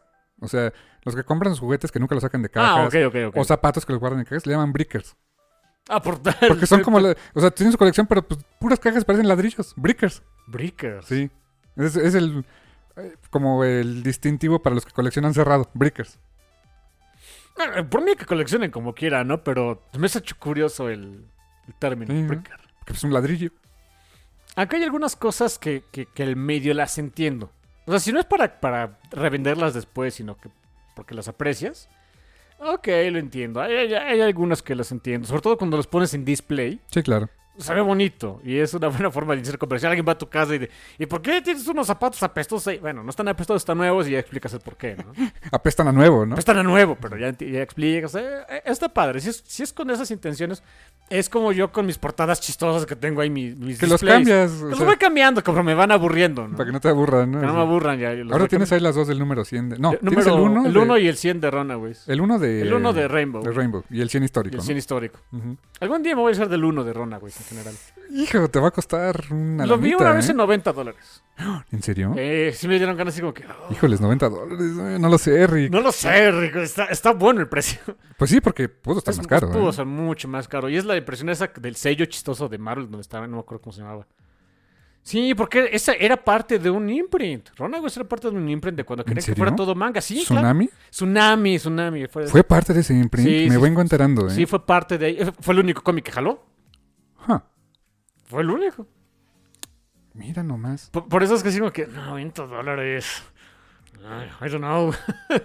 Yo lo que espero es que saquen su bonito ómnibus de todos Runaways de Rainbow Rowell. Ojalá que sí, me Ojalá, encantaría. Son, padre. o sea, son 6 TPBs, pero me encantaría tener un ómnibus así, oversized. O sea, el arte en Incluso estaría oversized. bueno, Sí, sí, sí, porque todos los artistas que pasaron por ahí ¿eh? eh, Vale mucho la pena. valen mucho la pena. Chris Anka, David Lafuente y, y Andrés Genolet. Así en grande, se ve bien. Sí. Muy bien. Sí, sí, el arte de cualquiera de ellos. Pues de hecho, todos los ovnis son oversized. O sea, Sí. son más altitos y más. Más altos y largos. No, no gigantescos, pero sí son más altos y largos. Vale, Sí, y sí. se ve muy bien el arte. Pues, ojalá, ojalá en una de esas. Sí. Eh, Últimamente me he hecho muy este consumidor de ovnis, ¿eh? No shit. Es que siento que me dan buen valor. O sea, están caros, sí, pero me dan muy buen valor por mi dinero. Porque son Bueno, muchos sí. números. Y normalmente los compro con descuento, entonces. así sí vale la Ok, pena. ¿no? eso es un buen punto. Es que luego veo TPBs que sacan en 400 pesos y digo, tres, seis números por... No, No, y a veces ni seis. a veces son cinco. Ah, son De cinco. 400 pesos, no, váyanse al diablo. Sí, es como que. eh, no, Ok, sí es entendible. Y, o sea, fíjate, un TPB de 400 pesos por, por cinco números.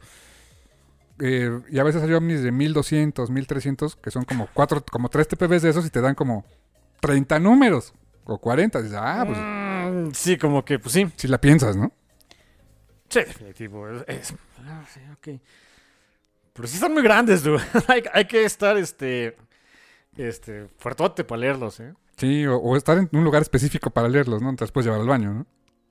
No, te, I tried, no lo hagan. se te duerme todo. Sí. Sí, sí, es como que tener acá tu, tu atril.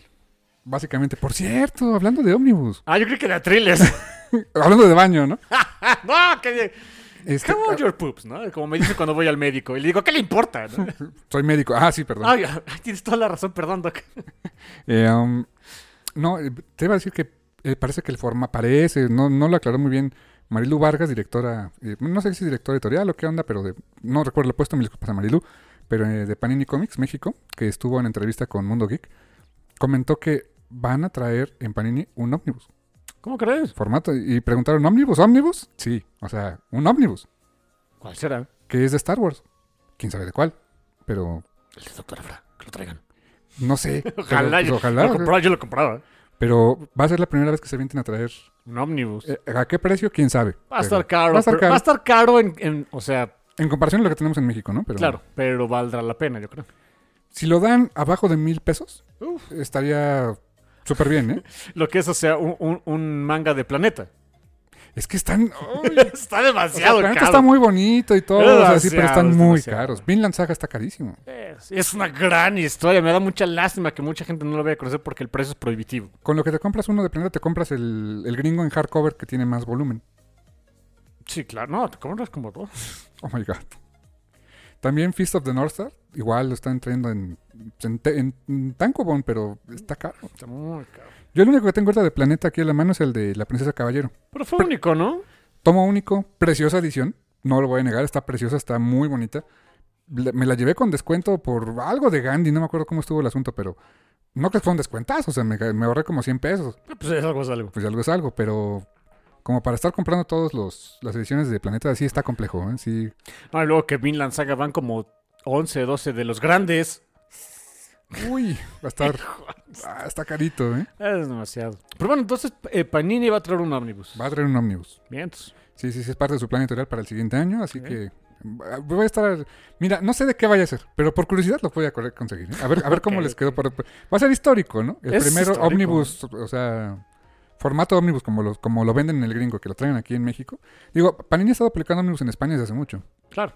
Y ahí sí se venden, ¿no? Pero pues aquí, pues les ha, les ha estado dando miedo que pues a ver si se venderá o no, ¿no? Es que somos más fregados. Sí.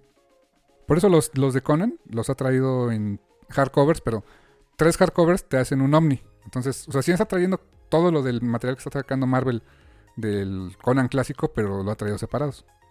Claro, está bien. Que bueno, pues ok. Calladito llevamos como casi 70 números de ese, de ese Conan, ¿eh? Nada mal, ¿eh? No, nada mal, nada mal. Ahí, ahí la llevamos, ahí la llevamos. El que va más lentito es el de Savage eh, Sword, pero...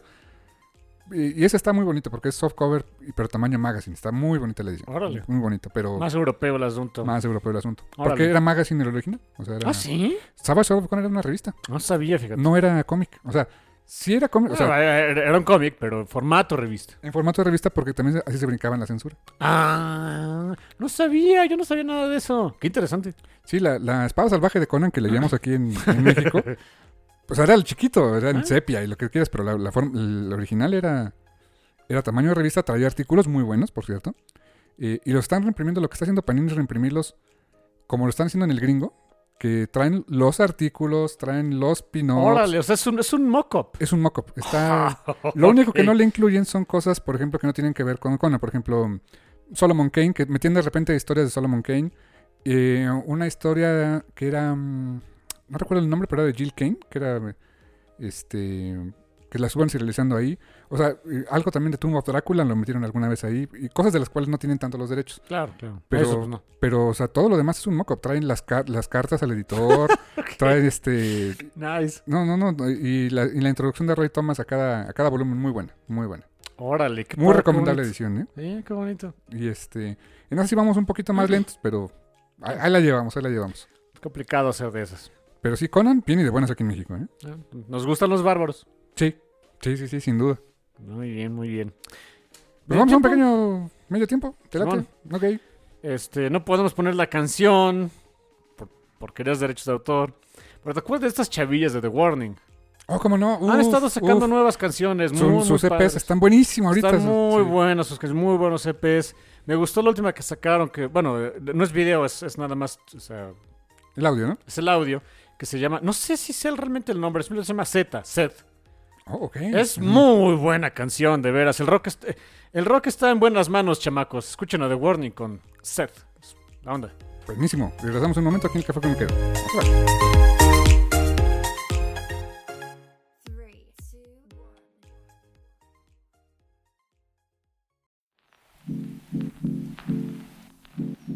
Y estamos de vuelta en el Café Comiquero después de que espero me hayan hecho caso y hayan escuchado esta canción de, eh, de estas chavillas de Monterrey, The Warning. De los EP el EP que han estado sacando de a poquito ahí en, en YouTube y en, en Spotify está, está genial. Esta canción es, la- es la- es de las que todas me gustan, pero es la- de la- las que más me han gustado. Que se llama simplemente Seth o Seth, como gusten. Es una chulada, chulada de canción. ¿no? canción, estás muy, muy padre, buen ritmo, eh, tasty bass. Ah, lindo. No, y, y de veras, la están haciendo, la están rompiendo estas mujeres, ¿eh? O sea, Claro. es metal del chido. Eh, Es metal, eh, entre metal, entre metal y rock pesado, porque combinan los Sí. dos. Eh, Les digo, el metal y el rock están, están bien y de buenas, nada más que no están en la radio. Por eso están bien y de buenas. Ahora que. ¿Sabes? La palabra que me viene a la mente de su estilo es honesto. Se me hace un, un rock y un metal muy honesto, así de nos gusta esto y lo hacemos porque nos gusta, ¿no? Sí, y se nota. Es que, ¿sabes qué? Estábamos desayunando y almorzando ya, de hecho. Mi hermano y yo el día de hoy. Insisto, es porque estábamos vacunados y bla, bla, bla. Un lugar más abiertito. Un lugar más abierto, o sea, no, no, no Sí. había tanta bronca, ¿no? Y este, estábamos platicando mucho de algunas películas que decíamos, mira, no son la gran cosa, pero se nota que se hacen con amor. Oh, sí. Y cuando se hace, cuando se nota que es algo así, indep- independientemente de si la película es buena o mala a nivel técnico y cinematográfico y lo que quieras, de lo cual la verdad es que no sé mucho, por no decir que casi nada, eh, importa poco porque como fan me gustan. Y siento que ese es mucho el, el- el feeling que me da eh, la música de Warner, que eh, técnicamente, o sea, de, de manera este, estilística y técnica, es, mu- o sea, son, son músicas profesionales. Sí, claro, sí. O sea, son muy buenas en, en lo que hacen, en su, en su voz, en sus instrumentos. Tienen una producción excelente. O sea, sí, a- aparte de que de veras eh, la, es, eh, hacen bien su trabajo, se ve que le ponen cariño. Así que se disfruta más todavía. Creo que es, esa es la sensación que me da. ¿Sabes? Me encanta la baterista. Me encanta. Tiene una energía para la bataca. Ale se llama. O sea, la, la, eh, la- el- ahora sí que la bataca de The Warning le echa unas ganas. O sea, Sí, tiene una es- técnica es- muy buena y creo que es la más jovencita. ¿Ah, sí? sí, sí, sí. lo- lo- Los bateristas son los este, héroes que luego no, no les cantamos tanto su praising en, la- en las bandas. No, sí, sí. Y sí, eh, ella no, no sabía cómo se llamaba. Sí, es muy, muy Sí. buena. Muy Y me encanta que es trío de poder, ¿eh? Eh, Es O que sea, es lo padre también, o sea, el, el- es, se remiten a, la- a las raíces del rock. Tres peladas y hacen un escandalazo genial. Guitarra, bajo y batería, se acabó. No necesitamos las tres más. hacen voces. Eso me las gusta. tres hacen voces. sí, sí. Con eso, con tres pelados, tres peladas, y órale, vámonos, a hacer, a hacer relajo. No necesitamos más. Nirvana lo demostró desde hace mucho, ¿no? Sí. Que el bataco después mira nada más, ¿no? O sea, Ah. sí. También, ah, también, también las otras cosas. Sí. Bueno, Dave Grohl, Dave Grohl. Oye, ¿qué fue de Chris Novoselic? No, no, no sabía. es productor. No me productor digas. de música. Órale, qué chido. Sí, sí, sí. eh, tiene muchos proyectos independientes. No le gusta trabajar con disqueras porque será. Este, y dicen que sus proyectos son muy buenos. Que salen muy bien. De veras que el internet fue creo que de lo mejor que le pudo pasar a la música, ¿eh? Qué curioso, pero sí, creo que sí. Honestamente sí. A pesar de que digo, Lars Ulrich te diría que no. Pero... Ahora te diría que sí. Ah, pero en aquellos años tipo Napster. Los tiempos de Napster te, te- te decía que el internet era el diablo, ¿no? Eh, Y, y, es- y- y mira, es que tenía razón. Si no hubiera habido esa demanda, no hubiera todo- habido toda esa bronca, eh, muchos artistas no hubieran sido compensados injustamente de todas maneras. Y, de otra manera, y hay mucho al respecto ahorita de Internet que, que podríamos decir eh, está muy fregado, está muy jodido. Y sí, por supuesto, pero en algunos otros sentidos... eh, lo platican incluso eh, un- una vez que se sinceró este eh, Daniel Avidan de los Game Grumps, que también es músico Es músico. profesional. Y muy bueno, por cierto. Es muy bueno, él sabe de composición. Él, él sabe de composición, aunque no sabe bien leer música. Él, él es cantante profesional, o sea, es lo que él sabe hacer. Es el de la banda Ninja Sex Party. ¿no? Ninja Sex Party. Eh, él, él lo que él, eh, o sea, es como Freddie Mercury. Él, lo- él lo que estudió era, era voz. Él, estu- él estudió, eso es lo que él estudió.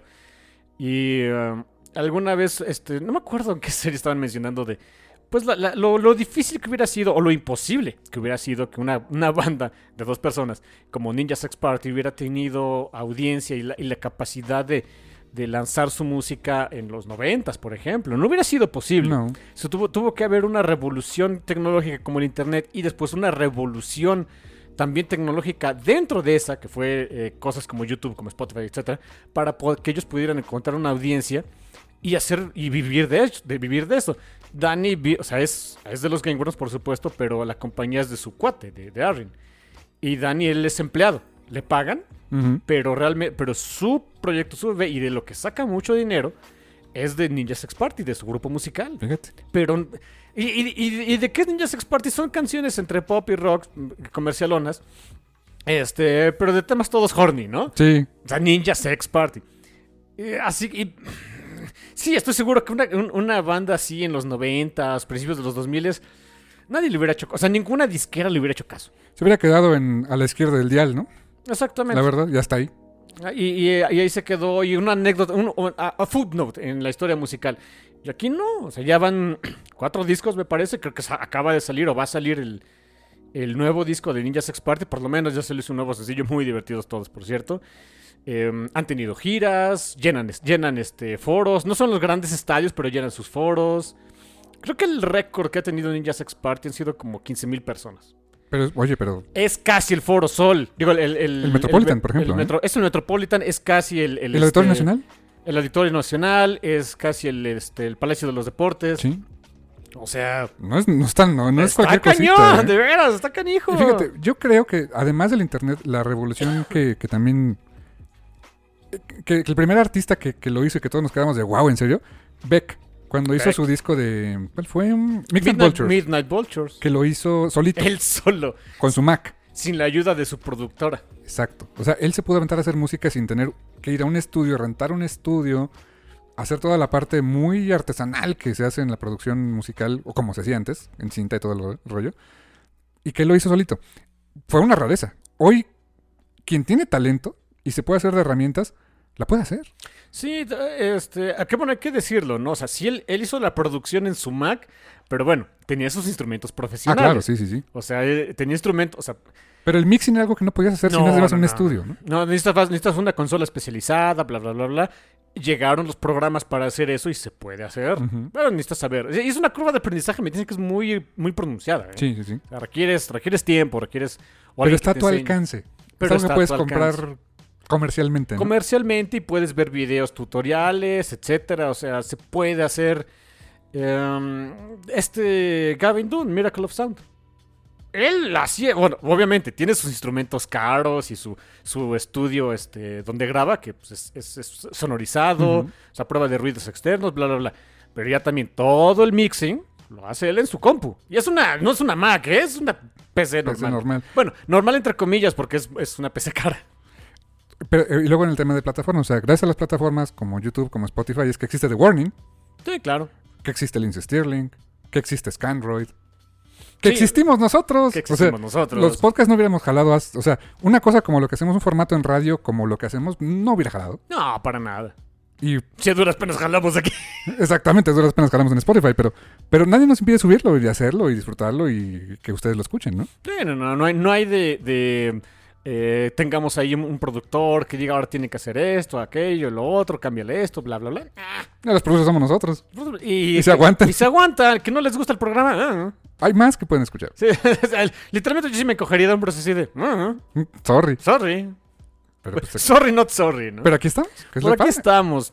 Y em, pues curiosamente vamos a hablar de unos temas, de, de un tema que me- cuando me lo dijo mi hermano es de, eh, tenía mis dudas. Después me lo explicó. Y me quedé de, ah, ok, ok, es, es bueno. Vamos a hablar un poquito del pasado. Modernos los antiguos. Modernos los antiguos. Que es un chiste de Mafalda, por cierto. que por cierto, es comiquero también. Es comiquero. Es, es, es parte, es, es parte de un gag, de una tira de Mafalda, de decir modernos los antiguos. Um, porque son cómics que se nos hacen. A cierta generación se nos hacen nuevos. Pero ya volteando para atrás dices, de nuevos tienen lo que yo de nuevo también, ¿eh? Hay gente que hoy está leyendo cómics que no estaba viva No, cuando salieron estos cómics, la verdad. para ¿eh? nada. Eran mi proyecto de vida. Exacto. Y es lo padre. eh, o sea. em, y el que los. Y lo que me encanta es que. eh, Tengo mucho en. Ocupo la cuenta oficial del café, sorry. Sí. eh, para seguir a gente que comparte mi, mi pasión con Runaways. así, que I se, know, I know. así que se aguantan. Y me encanta que son gente súper joven. Me encanta poder platicarles de cosas de. No manches, y, y debiste ver en su momento cómo se vivió, etcétera, etcétera. Eh, y que le encantan lo- los, los primeros números. Y, y me, me gusta esa sensación de poder revivirlo yo en ojos frescos. Me, me recuerda, me recuerda a ver si cuando yo era chavo y, también este, encontré ese cómic y, renovar mi amor por ese tipo de cosas. No, es, es lindísimo, me encanta. Y, creo que eso es mucho el, el, tema un poquito de este, eh, de este programa de modernos los antiguos, de poder, eh, no con ojos frescos porque ya estamos betarros, pero poder eh, revivir esas historias que era de, en su momento eran lo revolucionario y la mera onda. Quizá ya no tanto, no son tan revolucionarias, pero siguen siendo la onda. Siguen siendo la onda, ya se sienten Clásica. clásicas, pero también todavía tienen ese, ese feeling que los hace sentirse más o menos actuales y que cuando hay una reedición de este tipo de material, la gente lo sigue buscando, ¿no? Sí, claro. Pero, pero que te pones a pensar y son cómics que tienen mínimo unos 15 años en el mercado, ¿eh? 15 años, 10, 20 más o menos. ¿eh? Mínimo 15, sí. ¿Por qué? Porque Por básicamente estamos acotando este programa a cómics que salieron durante la primera década de este siglo, del año 2000 al año, bueno, técnicamente el 99, pero del año 2000 al 2010. Es la primera década del año, de, de este siglo que ahora ya estamos en la tercera década de Sí, esta. ya, ¿eh? ya, ya. Ya estamos en eso, o sea, ya está, ya el siguiente año que es 2022, ya te habla de que estamos más pa' allá- más alejados del 2000 de lo que estábamos antes, ¿no?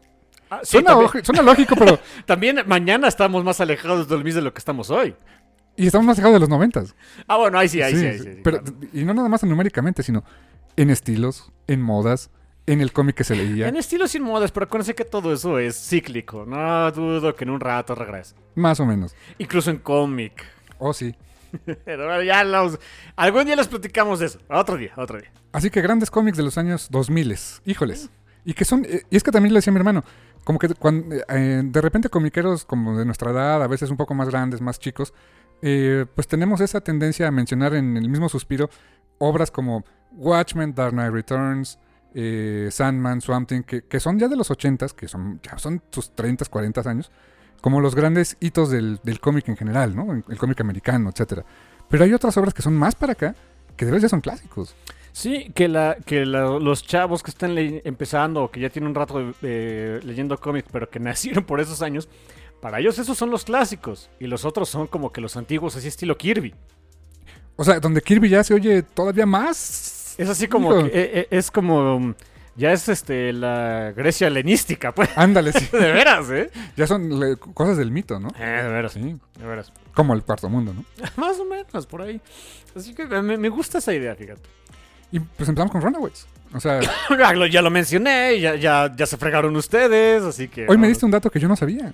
Que Runaways salió como parte de un sello. Sí, sí, sí, sí, era un sello. ¿Cómo se llamaba? Tsunami. Tsunami. Era, era, era la in- el intento de Marvel por parecerse al manga en esos años. Salieron muchos cómics, o sea, como... Fue toda una línea. Eran varios títulos, eran como... O sea, muchos eran como cinco o seis. Pero fue el único que pegó, Y que sobrevivió. que sobrevivió. Y, de, y tan es así que los personajes siguen. Siguen vigentes y van para sus 20 años. Van para sus 20 el siguiente año van para sus 20 años de existencia. Es de los, el único del que nos acordamos. De los demás no existe, ya ni existen, ya ni sé. Fíjate, Takeshi Miyazawa fue parte de esa era de Tsunami en otros títulos, pero yo me acuerdo por Runaways de Takeshi Miyazawa. ¿eh? Sí, cuando llegó él a, a- a cubrir un rato allá, porque Adrián Alfona también, pues, o sea, es un artista, no siempre da la mano para todo el rato. Sí, para eso, para eso se creó. La, la idea era, era hacer como mm, aprovechar un poquito el impulso, el, ese impulso primigenio que tenía el manga y el anime en, en Estados Unidos en esos años. Que si ustedes están, eh, crecieron, por ejemplo, en México durante esos años, van a decir, pues qué atrasados estaban los estadounidenses. ¿Y Porque, sí? porque el manga y el anime aquí en México tiene una tradición ya muy larga, desde los finales de los 70s para acá. O sea, es nada que ver con Estados Unidos, que tardaron bien, bien, bien unos 20, 20 y tantos años. Allá en los en 2000 estaban vueltos locos con Dragon Ball Z. Aquí ya. Aquí ya era, ya, Ya- ya ya era GT, ya, ya hasta hemos pasado Dragon Ball GT, ya estuvo Exacto. Cabello del Zodiaco también les llegó tarde allá. muy tarde. Sailor Moon les llegó muy tarde. Las obras de, de bueno, o sea, de Rumiko Takahashi, este, obviamente de Akira Toriyama. Em, Akira no pegó en su momento cuando sacó su- la primera película. Claro, claro. Cuando Marvel lo tenía colorizado, ¿no? No, no pegó. O sea, eh, y apenas en esos años, 2002, 2003, que, que se veía que el- la, la estética y la forma de contar historias más, eh, más del tipo de, del manga y del anime japonés, pues Marvel dijo, a ver, vamos a, vamos a hacer como... A ver si podemos centrarle, un- capitalizar un poquito con eso, ¿no? Y, y es por eso que Runaway se siente como un cómic, sí, o sea, dentro del universo Marvel, eh, pero siempre ha sido como que del... Se siente indie el desgraciado cómic. Sobre todo porque la pusieron lejos de los demás superhéroes Marvel. O sea, Muy el hecho de que estuviera en Los Ángeles, literalmente estuviera Al otro lado. al otro lado de Estados Unidos, eso les daba mucho campo de acción a Brian K. Vaughan y a Adrián Alfona para hacer sus propias cosas, ¿no? Sí, no tener que poner a cada rato personajes como Spider-Man, como el Cap, como los X-Men que roleaban en esos años. Y hasta los escenarios, el hecho de que estaba en LA y bueno, en, to- en todo ese lado, eh, es diferente. El feeling que, se- que era completamente diferente a, a- a los barrios de Nueva York, por ejemplo, ¿no? Sí, claro. Era, era también pedirle a tu artista que hiciera... que- o sea, que quién sabe dónde vivía Adrián Alfona en, e- en ese entonces, pero... Era pedirle a tu artista, oye, vas a tener que conseguirte referencias de otros lados que no vas a poder copiar de otros cómics. Que era lo que se hacía. Hay que ser sinceros. Y que también eso se... Era, era ya incluso más fácil porque por internet podías tomar fotos de Los Ángeles, ¿no? Sí, ya, o sea, chavos, ya existía el internet en ese entonces, Sí. ¿eh? no, no estábamos tan, tan atrasados. Ya había búsqueda de imágenes en Google. sí, ya. Ya, ya, existía, poco ¿no? primigenia, pero ahí estaba. Había MySpace. Había MySpace, por ejemplo, y podías, podías buscar referencias de Los Ángeles. ¿Y sabes qué se nota?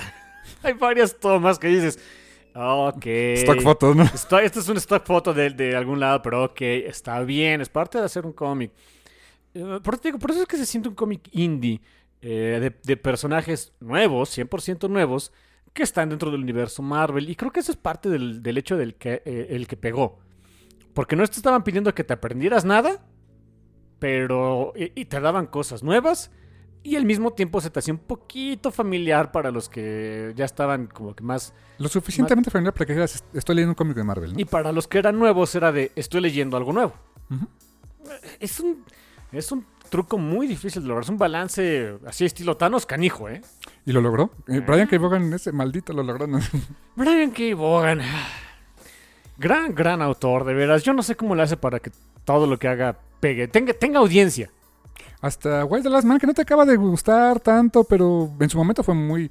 Y es de los 2000, ¿eh? Te Y es de encargo. los 2000, es, Es- de los 2000, y se nota, se nota mucho. Eh, creo que es de sus obras, por ejemplo, que no tiene tanto following como las demás. ¿Cuál? ¿Wild the Last Man? Ujú. Mm, bueno, ahorita por la serie de TV, pero... Pero no he escuchado mucho al respecto. No, sé han- si, no sé si por la esfera en la que me desenvuelvo, pero me han dicho que no está tan buena, ¿eh? poco. Es que Sí. es- y es que aparte, ¿quién la ve? Está en Hulu.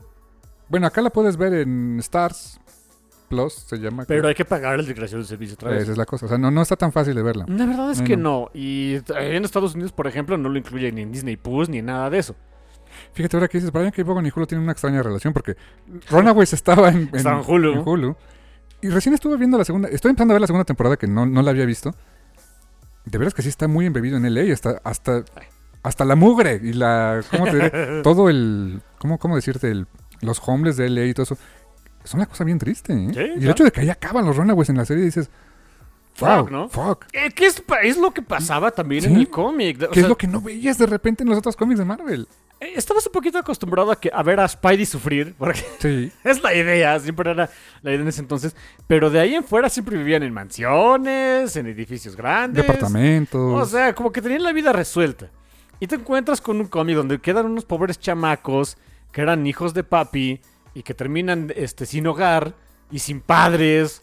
Eh, es, es duro.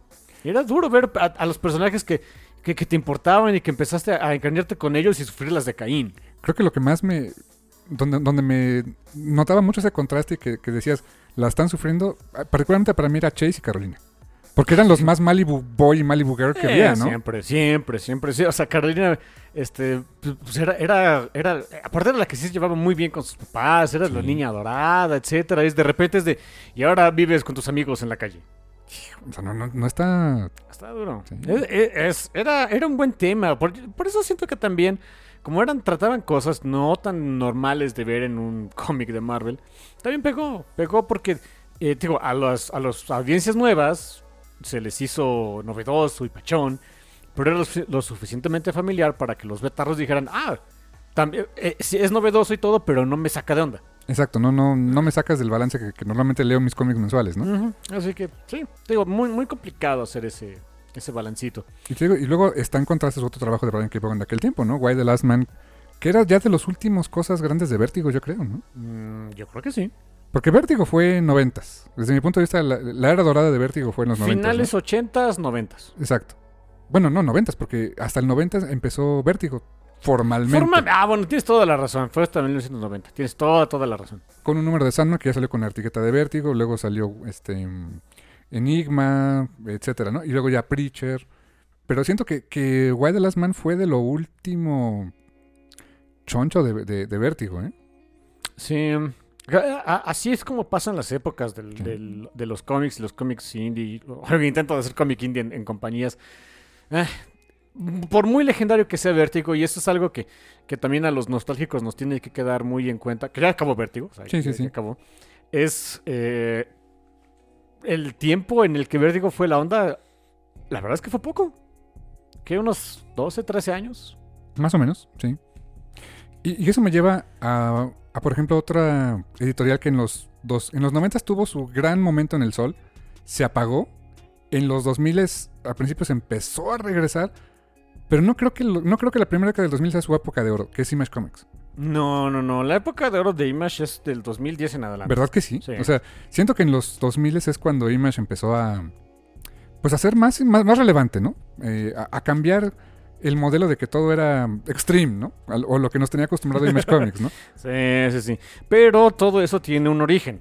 Y ese origen se llama Robert Kirkman. Que con cómics que salían este precisamente en la primera década de este siglo. Y básicamente dos, de, la- de muy larga duración que terminaron hasta mm, hace poco tiempo, ¿no? Hasta en la década pasada. Que se trata de Invincible y The Walking Dead. Que qué curioso que sabemos que a, nivel cómic cierto. Oye, sí es cierto, este, qué curioso, eh, eh, Vértigo, se- yo dije, ¿cu- ¿cuándo se fundó Vértigo? 93. Sí. Terminó en 2020. Y la verdad es que en los últimos años ya no se ya no, No, sacaban ya- mucho, ¿eh? no. Se dedicaban a refritar cosas que estaban incluso en Wildstorm, por ejemplo. ¿eh? Sí. Porque, también porque Karen Berger se largó. Así que la largaron. Cuando la largaron, sabíamos que Vértigo iba a morir. Sí, tienes toda la Sí. razón. Era, bueno. era un hecho. Te- Tenía que buscar el dato, tenía que buscarlo, no me podía quedar con la duda. Este, pero bueno, regresando a Kirkman y a, y a Walking Dead y bla, bla, bla. Um, o sea, sabemos que los cómics de Image dominaron la época, yo creo que dominaron el, el- no exactamente el mercado indie, pero, pero sí el imaginario colectivo de, de lo que era un cómic independiente por ahí del 2010 en adelante, hasta hace, hasta hace poco. Ya al día de hoy ya son, ya son compañía mainstream, ¿eh? Sorry. Sí, o sea, sigue habiendo buenos cómics en Image. Ah, por claro. supuesto, por supuesto. Pero ya tienes un Bolt Comics, tienes Aftershock, tienes Agua, tienes. Sí, ah, sí, ahora lo que hace Image es que también, muy al estilo de casi Marvel y DC, pues también hace muchas cosas para poder pasarlas a otros medios. Exactamente, o sea, es- se vuelven un poco el pitch para las series, no, ¿no? no, no me encanta esa sensación que luego tengo de los cómics de Image o de otros lados. Ah, lo entiendo, no me encanta, cada quien es su bronca, ¿no? Pues es también la forma de los autores de no sé conseguir para comer, ¿no? Sí, sí, también, es, que también es, es que también está muy jodido el asunto. bueno. para otro programa. Image Comics, Mirka Andolfo está publicando a través de Image la, la de Sweet Paprika, que está pensada para una serie de Netflix. Entonces, hey, o sea, el cómic es bueno, ¿verdad? O sea, pero sigue siendo un cómic de Image que está pensado para otra cosa, ¿no? Sí, sí, sí. Ah, yo soy muy de la idea de Spike Trotman, la, la editora en jefe y pues básicamente manda más de Iron Circus Comics. Ella siempre dice, eh, cuando me, hacen- me hacen un pitch para que yo les, les edite su cómic es, o sea, sí, pero ten idea que esto es para cómic. Ajá, o sea, No, sí- no es un pitch para que hagas, no es, no es tu pitch para la tele o para película. Es para que hagas un cómic. Si después sale otra cosa, pues chido, bien, ¿no? Pero... por, bien por ti, pero voy a hacer esto para que sea un cómic. Eh, yo soy muy de, la- de eso, pero en fin. Este, Y Eh, la verdad es que creo que ni Walking Dead ni Invincible te tenían pensado eso cuando nacieron, ¿eh? Yo creo que no, sobre todo porque no. ah, en ese entonces, cuando salió tanto Invincible como The Walking Dead, las adaptaciones de, de cómic a películas o series eran muy distintas. hijo. Había Daredevil con Ben Affleck en esa época. Estaba mucho la idea de ser como que muy eh, fieles al material, tratar de ser fieles al material original y no sé, e- e- era otra vibra la que se tenía con este, Ghost Rider. Rider. Era una vibra muy distinta la, de que, la, la que se tenía co- eh, con hacer adaptaciones. Y hacer una adaptación de cosas como Invincible o The Walking Dead mm, se, se- se antojaba imposible. Yo iba a decir difícil. Creo que la, la idea es que esto no se puede adaptar. Yo creo que sobre todo lo- los primeros números de Walking Dead, los primeros 10, 20 números, no estaban pero para nada pensados en que se convirtieran en una serie de televisión o una película, ¿eh? Era demasiado bleak para eso. Sí. Porque estábamos, o sea, la premisa de The Walking Dead era el- la eterna película de zombies cuando ya, o sea, que ya todo se fue al diablo y que nunca se va a acabar, ¿no? ¿Y cómo vendías eso a la, a la televisión? En ese tiempo no había cómo hacerlo. ¿eh? No, un- una vez más, es que las audiencias no estaban tan abiertas a, a conceptos de otro tipo. Eh, las películas de zombies era más bien de cuando se eh, cuando estalla el apocalipsis zombie y olvídate, o sea, eh, eh, es eso. Pero ver qué pasa después y cómo se ajusta la sociedad y demás. eh, Como que yo sentía que alguna televisora tratar de venderle eso era de no, eso es aburrido. Y fue hasta que AMC lo, lo tuvo, ¿no? O sea, pero en general, eh, el, este, lo atractivo de The Walking Dead era precisamente ver eso, cómo evolucionaban los personajes y la sociedad cuando realmente llega un punto en la historia en el que te dicen, el verdadero enemigo no son los zombies, es la propia sociedad humana que quedó, ¿no? Y esa exploración estaba muy interesante para la época. ¿eh? Sí, ya ahorita todo el mundo lo hace. Exacto, ya, ya, ya Train to Busan, cosas por el estilo. Sí, van más en, esa, en ese tenor, ¿no? Hay que ser, o sea, eh, yo creo que una de la, de, que estoy seguro, para quienes son más aficionados al género de zombies y demás, van a decir, no, burro, muérete. Este, pero mm, siento que el de, de Walking Dead, sobre todo en, en la parte ya una vez que tuvo su adaptación en serie de televisión, ya es como que el arquetipo. De vamos, si es una historia de zombies, o sea, sí está el zombie, sí es la amenaza, pero los canijos son los humanos. Hasta la película de Zombieland. Ponte a ver que la de Zombieland de alguna manera es eso. O sea, es- el mundo ya se fue al diablo y es cómo me acostumbro, cómo, cómo seguimos a personajes ya dentro del apocalipsis zombie. O sea, sin buscar el resolverlo, que sea el estallido del apocalipsis. Es un posterior a, ¿no? Sí, es- ahora, ya pasó, ahora qué hago. Hasta Mac Brooks. Con, la, con, la, con el libro este de World War Z. eh, Guerra Mundial Z, correcto. Muy distinto, por ejemplo, otra historia de zombies, que también es más de los clásicos de esos años. Marvel Zombies. Marvel Zombies, también del, del señor zombie. En ese momento Robert Kirkman era el señor zombie. suena raro, pero. Suena raro, suena raro, pero sí. Marvel Zombies se convirtió de los clásicos. Y aquí en México tengo una, tengo eh, un particular agradecimiento con la, con esa historia. No es de mis favoritas, debo decirlo, pero regresó a ser. eh, regresaron los cómics a las convenciones con eso. Gracias a Arthur Soydam. Gracias a Arthur Soydam, a- el ilustrador, que regresaron a hacer, eh, pues la idea de, de hacer, com- de, de poner cómics en las convenciones de cómics. Que fue, eh, la mole, fue una mole. mm, que cuando todavía era la mole de. este, Gran Bazar. Gran Bazar.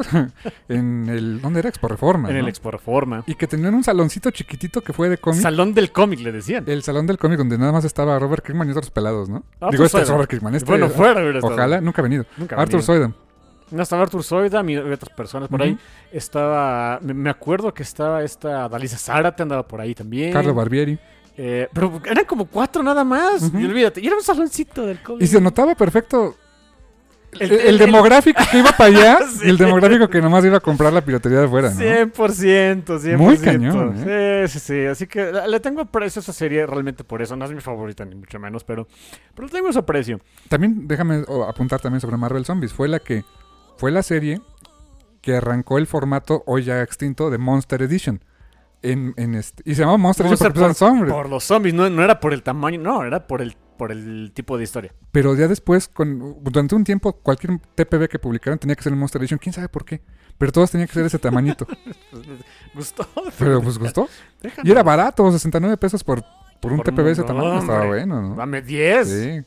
Y hubo gente que... Yo ahí tengo todavía mi, mi copia de Marvel Zombies de aquel tiempo, imagínate. La vendían como, se vendía como pan caliente. Sí.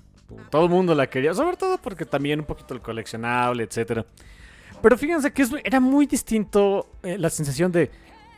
O sea, el mundo no estaba listo, el mundo en general, o sea, del, del mainstream media no estaba eh, listo para un The Walking Dead. Y estaba todavía menos listo para Invincible. Correcto, porque te presentaban un cómic de superhéroes, sí, donde pasaban cosas. Y de, y de por sí los superhéroes no jalaban en ese entonces. Y recordemos que Image empezó haciendo un editorial de superhéroes sui generis, ¿no? O sea, Ah, extreme. donde lo que más importaba era el artista. 100%. Era lo Y- que te vendía. Y el hecho de que tuvieras en los 2000 recuperándote de aquella época medio funky con otro cómic de superhéroes, pues fue arriesgarse, ¿no? O sea, vamos a publicar más superhéroes, pero pero vamos a hacerlos diferentes, ¿no? Mira, yo te lo pongo así. O sea, fue tan bien recibido Invincible y por el. Primero por el fan del cómic y después ya, en ya ahorita en general. Ah, ¿Cuántas cosas, o sea, que tú te acuerdas, me puedes decir que pasaron en Invincible? Uf, un chorro. ¿Cuántas cosas que tú te acuerdas me puedes decir? ¿Cuántos arcos eh, que, que hayan importado me puedes decir que pasaron en Youngblood? Cric, cric. En Cric. Wildcats. No sé. Quizá en Spawn un poquito más. Más o menos, sí. Porque es Era McFarlane- el más consistente. Es que McFarlane era el más consistente. Cuando, y cuando él ya no pudo, pues, pues, órale, capulo, ¿no? Eh, pero de los demás. Chino, ¿de qué pasaba en Wetworks? Te- me acuerdo más de Gen 13. Y eso también. eh, Pero así de que me acuerde mucho de qué pasaba en Wildcats. Había Demonites, ¿no? Y, y otros dudes. Y, y en Youngblood asaltaban bases. Y se acabó. Pero si me preguntas de Invincible, ah, pues el asunto con Omniman y cuando se va a la luna y los Sequids. Y después su hermano Oliver. Oh, el, herma- el- el- el hermano y la, la Viltrumate War y, y este Battlebeast, todo el arco con Battlebeast. Armstrong Levy. Es- oh, damn, Armstrong- Levy. Dinosaurus. Eh, le- el, el- el, este, eh, pues misterios y misterios después ya explicación de los poderes de Atomib. Eh, damn it. eh, la el backstory del Teen Team, por ejemplo. eh, el, el crossover con Science Dog, más o No. menos. O sea, el, el cómic dentro del cómic, por ejemplo. Había mucho que contar. Eh, Por eso es que, y claro, nunca vamos a decir que no importaba el artista para nada. Si Ah, no, no. hubiera tenido a Cory Walker y a, y a- Ryan Otley. a Ryan Otley, creo que no hubiera sido. ni- o sea, no creo. Estoy seguro, no hubiera tenido el mismo impacto. Correcto. Porque son artistas. Son muy espectaculares, pero en cierto sentido. No son el espectacular noventas, Exacto. sino que saben venderte el, el- el shocking moment cuando deben. Y Mendigo Otley está re loco. Y que saben cómo narrarte una historia. ¿eh? O sea, Eh, tienen un sí. storytelling, los dos, ¿eh? muy pulido, muy, muy pulido. Sí, es, es- es que es eso. O sea, mm, yo me acuerdo cuando era yo muy chavillo, yo iba en la secundaria. Y, y- y una vez tuvimos que hacer, ya sabes, de esos trabajos, ¿no? De hay que juntarse para hacer trabajo y termino haciéndolo todo yo. Yo y a lo mejor otra persona. Bueno, esa otra, otra persona me acuerdo que leyó un cómic eh, de, mm, de Batman. ¿Cuál fue? Arkham Asylum, Mm, Arkham Asylum, que ese era de los noventas. de los les- 90. sí. Y le encantó porque estaba muy bien contado. Con todo de que estaba rarito el arte y todo, pero... Pero es que estaba muy bien contado. Sí. Le contó una historia. Y completa. Completa. ¿eh? Y es lo que hacía Invincible. Y, el Walking- y hay que ser sincero también de Walking Dead. Te contaban la historia. Bellísimamente contada. Bueno, bellísima y a veces este, bien gory, ¿no? Pero te la contaban, que era algo que ah, le faltaba a muchos cómics noventeros. Sí, era la espectacularidad de ver los dibujos y, y ya. Y ya. Tan es así que, por ejemplo, o sea, Supreme, el personaje de Supreme de, de este, de Rob Liefeld, nadie daba tres pesos por él. Ni Alan Moore, pero cuando Alan Moore lo tomó se volvió una cosa de culto. Ni Rob Liefeld. Ni Rob Liefeld daba tres pesos por él, ¿no? Sí. Que, por cierto, viene una serie de una película de un personaje de Rob Liefeld, viene una serie de Prophet, Ok. una serie de TV. Ok. Ok. a ver cómo lo hacen, ¿no? Que, que fíjate, o sea, ah, y aquí curarnos un poquito en salud. Por supuesto que siempre los cómics han contado una historia antes que otra cosa, o sea, sí, siempre, siempre. Eh, pero el cómic super mainstream y que vendía y que era el vendedor en buena parte de los noventas no era ese, ¿eh? No. Sí había muchos cómics de esos, por supuesto estaba Sandman, o sea, eh, por dar un ejemplo, estaba, estaba- o sea, em- empezaba en su apogeo Vértigo, que Sandman, que Preacher, etcétera. Claro, claro. Pero el, el cómic que se que te, que te cacareaban como el gran vendedor no eran de ese tipo. No, eso, es a lo que nos referimos. tenía que ser los de eventos, tenían que ser los con los grandes dibujantes, ¿no? Con, pues con los que la gente buscaba, ¿no? Ujú. Sí, y cuando metías, por ejemplo, en Marvel, ¿no? Cosas, pues tenía que tenías que meter mutantes, Que vendían un chorro, ¿no? aunque era cada cosa, en fin. También de ese lado de la, de, del lado de de la fuerza, y ya un poquito más centrados en la década, primera década de los 2000 cuando empiezan a ver este como más la ventaja del cómic indie, más editoriales independientes, yo tengo uno en particular que la- es una lástima que no ha continuado con la, eh, ¿cómo decirte? Con, eh, con la premura que tenía en un principio el autor, pero que honestamente se volvió hasta un parteaguas por el tema de formatos, que fue Mouseguard. Ah, Ok, es buen punto. Mouseguard que tenía un formatito raro, lo cual dirás, pues eso, ¿a ¿qué, qué, qué, qué aporta? Aporta y mucho, porque no es no era lo más común en tener este cómics en un formato cuadradito, medio apaisado, y con y que te contaran la historia de unos ratones. este, Como medievales. Medievales. Por donde lo veas era una apuesta arriesgada, ¿eh? Sí, siento que para, sobre todo para el mercado estadounidense, véndele eso al mercado latinoamericano que está acostumbrado al, al anime japonés estilo ranitas de metán. Ah, era una, era, era venta segura.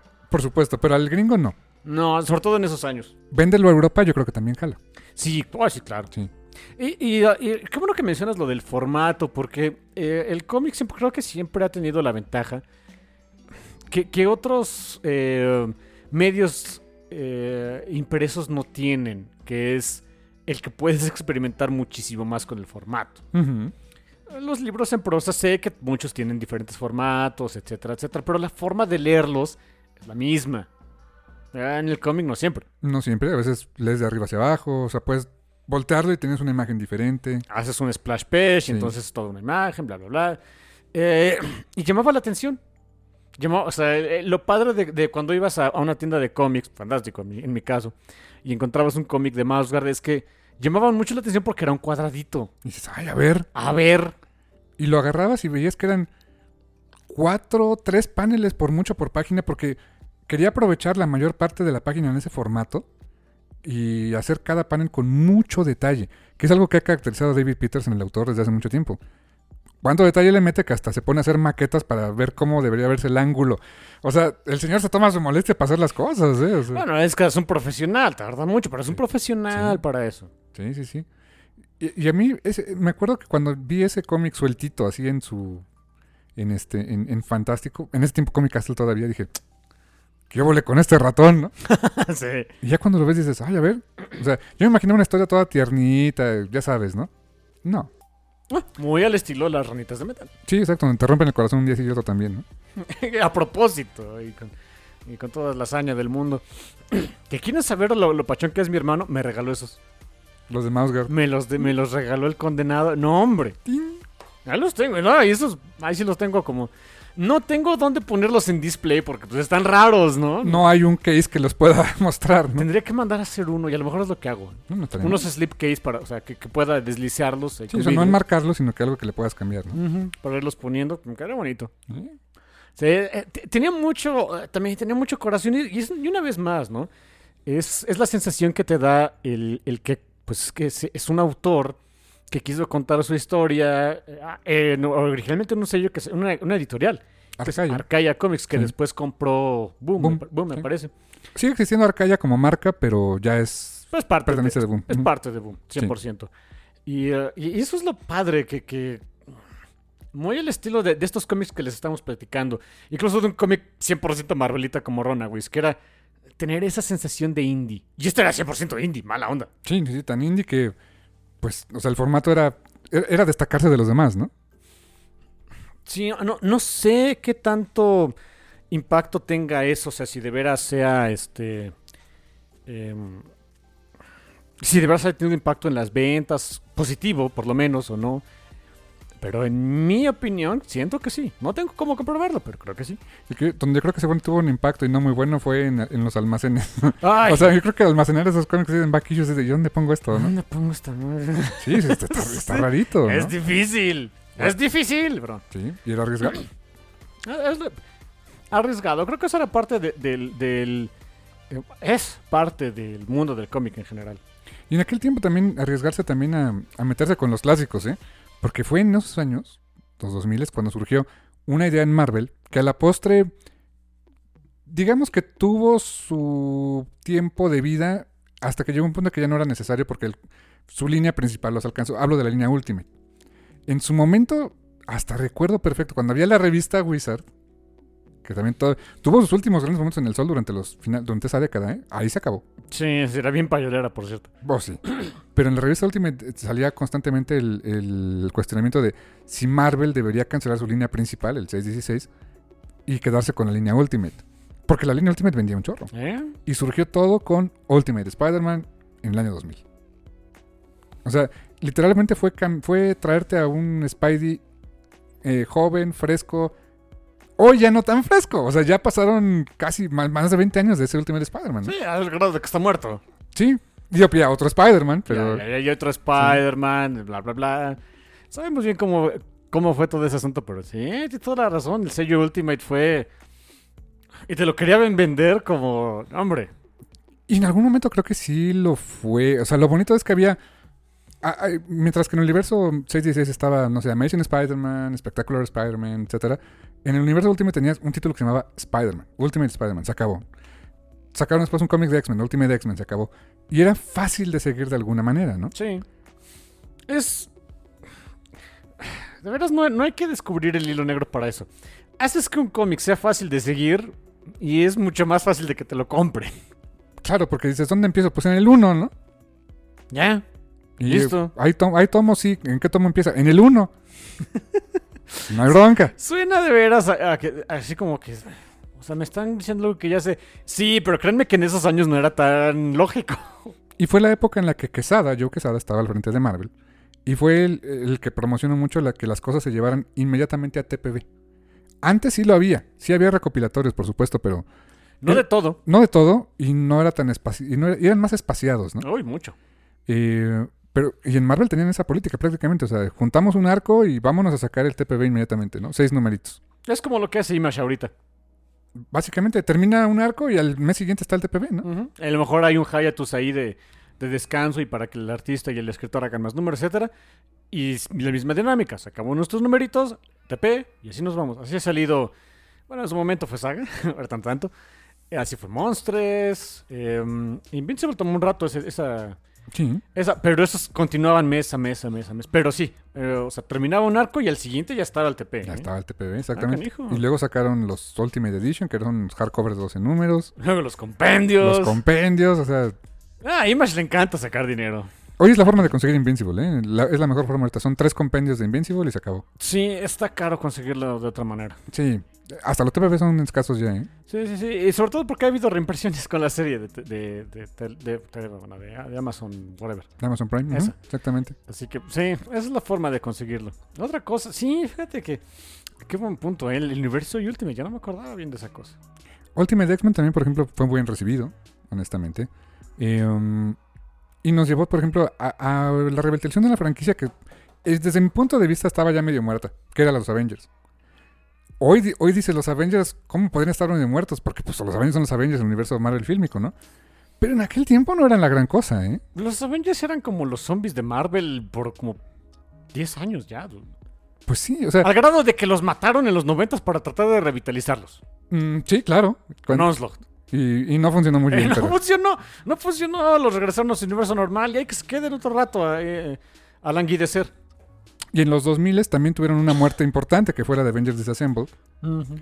que nos dio pie a otra serie Marvelita también con héroes jóvenes, que ni de chiste ha tenido la misma suerte de publicación que Runaways, pero que fueron muy interesantes, ¿sí? Eh, sí, Los Young Los Avengers. Young Avengers. Los Young Avengers y toda esa, mm, eh, pues, generación. Estos sí son héroes legados. La intención era que fueran héroes legados, ya después fueron los, los propios. Pues sí, esa era la intención también. Eh, literal eh, era hacer un Teen Avengers sin que se sonara Teen Avengers. O un Teen Titans. Cosa que en Marvel no era tan común. O sea, en- en, DC no. era lo más frecuente que tuvieras la versión juvenil de tus héroes, ¿no? O sus sidekicks y cosas así. En Marvel no, no, no, para nada. Al grado de que no había, por ejemplo, ¿quién se hubiera imaginado un, una versión joven y femenina de Hawkeye? Y ahora es Hawkeye, ¿no? Ya, y ahorita, y espérense. Espérate, uf, espérense. espérense diciembre, en diciembre hablamos. No, hombre. Eh, no, no, no va a haber. Pobres de los fans de Hawkeye de, de Clint, ¿eh? Porque van a sentirse bien feo de. La gente va a adorar a Kate y van a empezar a despotricar contra el pobre de Clint, el personaje, ¿no? Así de. Clint también es awesome, en otro sentido, pero es awesome. Sí, exactamente, pero... Y todo surgió ahí, en Young Avengers. Ah, sí, eh, el poner a un Capitán América, este... eh, ah, en ese momento un Capitán América joven y negro era como que, ¿cómo crees? Ahorita es de... Sí, otra vez, ¿no? Y- pero luego nos dimos cuenta que era Capitán América joven, negro y adicto, ¿no? Ay, en fin. Hijo, lo de la hormona mutante. Lo de la hormona mutante fue, un- fue toda una cosa en los 2000, ¿eh? Ah, sí, la hormona de crecimiento Sí. mutante. Por si alguna vez habían preguntado si, si Marvel este, alguna vez ha dejado de ser político y, y reflejar la sociedad, no. Desde Hormona de, inicios, o sea, hormona de crecimiento es, es- son los esteroides, hijo. básicamente. Así que- y es un problema que ha estado en, eh, en el deporte profesional, quién sabe cuándo. Así que eh, Marvel siempre ha sido así, DC también, ¿eh? Sí, sí, sí. Acuérdense desde Speedy, ¿no? Uf, Con su speed. eh, con su speed. A veces no somos muy sutiles al respecto. Sí. Ahora, eso me recuerda también otro título que surgió en esa época, que también de alguna manera revolucionó el cómo se hacían ciertas historias, que fue este Alias. O sea, fue el que dio pie a la línea de cómics más adultos de Marvel, que fue Max, Max, que ya también ya acabó. ¿eh? que ya acabó. Pero durante los 2000 estuvo su apogeo, que fue cuando estuvo Bendis al frente del título. Obviamente, bueno, fue su creación. eh, que no sé si te acuerdas, que no quería usar a Jessica. Bueno, quería usar a Jessica Drew. Quería usar a Spider-Woman, a Jessica Drew, y le dijeron, no. Bueno, voy a crear otra Jessica. Bueno, Sobre todo, ¿y, sa- ¿y saben por qué fue el no? Porque no querían algo asociado con Spider-Man. correcto. Y más del, del tono que estaba escribiendo Bendis, ¿no? Sí, que era hacer sufrir a la pobre de Jessica. Y, y honestamente, e- ese tono, esa, Jessica, ese estilo de, de hacer cómic, su relación con Luke Cage, etcétera, ¿quién diría que años después nos daría algunas de las mejores versiones de series de Marvel, que son las de Netflix, ¿no? Sí, que hay cierto criticismo al respecto de, de- de esos años cuando querían hacer todo más Gritty, ¿no? gritty, fundado en la realidad. Eh, porque en general la sociedad estadounidense sufrió ese, ese cambio de paradigma eh, con el 11 de septiembre. Ah, así es. Después de esa fecha, todo tenía que ser. eh, o sea, fue- no, si no lo vivieron, va- van a decir de, de veras. O sea, sí, hijos. Antes de eso podías tener películas medio goofies y tontas de ciencia ficción y demás. Después de esa fecha era todo tenía que estar más. Tratar de hacerlo más realista. Desafortunadamente, la, la sensación de hacerlo más realista es que hubiera sufrimiento y cosas así. Porque era también el ánimo que tenía el- el- el- los medios y la gente estadounidense porque ya no se sentían invencibles. Es una realidad. ¿Te acuerdas en los noventas que es- este McFarlane hizo un cómic donde destruyen las Torres Gemelas? Yo, y, nadie le hacía de jamón. ¿no? Juggernaut las tira y así como que, ah, ok. Y años después, en el año 2001, cuando pasa lo de las Torres Gemelas, hay un número de Spider-Man de Straczynski, que es el, es el como memorial, ¿no? Del 9-11, donde ves llorando al Doctor Doom porque tiraron las Torres Gemelas. Makes zero sense, ¿no? Es más, Doom estaría de. "Ay, Les construyo otras. sí, o sea, Me pongo, a- pongo a, a mis esclavos de la Adveria y algunos otros Doombots y ya. Dejen de chillar, ¿no? pero en ese momento tenía que ser ese, ese tono de historia y permeó durante muy buena etapa de, los prim- de la primera década de este siglo, ¿eh? Y miren, los criticamos muy fácil a los, a los estadounidenses al respecto, pero se nos olvida que en América Latina hemos tenido muchos eventos, la verdad es que de ese tipo, que nos han marcado a nosotros y a nuestra eh, eh, las historias que hacemos por muchos años. En México, después del 68, mucha de la literatura mexicana se to- tomó ese rasgo político gritty. Sí, hasta en el cómic. O sea, el cómic. El ejemplo claro, Edgar Clement. Sí, claro. con este eh, Operación Bolívar, pues es todo el tema del 68, ¿no? Y, eso fue como por 30 o más años, Claro. ¿eh? Y a la fecha todavía sigue siendo una herida que está ahí en el imaginario colectivo del mexicano, ¿eh? Sí, sí, sí. eh, O después del terremoto del 85. También. O sea, eh, y, y uno dice, o sea, sí nos burlamos un poco de los estadounidenses de su sufrimiento si quieren. Claro que no es lo más lindo, pero a veces lo hacemos. Se nos olvida que nosotros hemos pasado por lo mismo y ese tipo de cosas afectan. Sí. Creo que también es, es una, una característica de muchos cómics de ese entonces, que cuando querían ser como que, que de líneas adultas y demás, eh, se, se iban más por el lado del sufrimiento y de, de ser super, a veces hiperrealistas. Hasta el dibujo de alias se, eh, se desapega mucho del, del arquetipo su- superheroico. Claro, claro. O sea, Michael Gaidos hace un dibujo sucio. Bueno, no sucio. O sea, más, Más de, línea dura. Más cargado de sombras y tintas que reflejen precisamente ese tono este, oscuro, de- entre comillas, realista de la historia. Y hasta los cuerpos, ¿no? O sea, no, no eran los cuerpos que dibujaba en la época de Mark Grunwald o... Para nada, o sea, no. E- Eran cuerpos más... Hasta las poses, o sea, Ye- Jessica, cómo se paraba, cómo se movía, bueno, se movía en una imagen estática, ¿no? Eh, a, a veces la encontrabas hasta este, eh, encorvada sobre su, su, su escritorio. Con el peso de su realidad encima, ¿no? Sí, o sea, muy, muy distinto de lo que podías encontrar en otros lados. ¿Y qué creen que jaló? Eso fue lo que se me hacía. No se me hace raro, pero se me hace muy curioso decirles ahorita a las audiencias actuales: es sí estaba todo eso y a veces no, nos quejamos un poco, pero jalaba. Veintitantos números que duró el cómic, ¿eh? Vendió bien. Sí. Desató una línea nueva. Eh, al grado de que ah, ah, eh, ya no entienden al personaje de Jessica Jones sin parte de esa historia. Sí. Es, es, es canijo. Que después tuvo otro arco donde se m- empieza a ver la luz al final del túnel, ¿no? Cuando nace su hija y todo. Pero no es la versión de Jessica Jones que más te acuerdas. No. Cuando se va Bendis de ahí y lo retoma esta este, Kelly Thompson. Años después. Muchos años después, eh, es una combinación muy extraña de los dos tonos. Porque sí es como que, bueno, ya es Jessica, pues, mamá, este, con, eh, felizmente casada con Luke y demás. Con el look de Kristen Ritter. Y, y con el Luke Cage de este, de, ¿cómo se llamaba? Michael. Mike Colter. De Mike Colter. Sí, es Adonis, el desgraciado. Eh, pero su pasado no la deja, ¿no? Muy, muy metatextual si quieres. Pues sí, exacto. o sea, su, mm, su pasado lo sigue arrastrando, ¿no? No, no sé, no, está pachón. Y mencionaste ahorita también, por ejemplo, el, el tono de los cómics de la época que tienen que ser más realistas. Creo que el cómic donde se quisieron ver más realistas, pero seguimos siendo superhéroes. Y, y no era lo único, pero The Ultimates. Los ultimates, ay Dios. Donde tan no le quisieron poner Ultimate Avengers, vamos a hacer los Ultimates, ¿no? Fue una decisión chistosa el llamarles así, pero.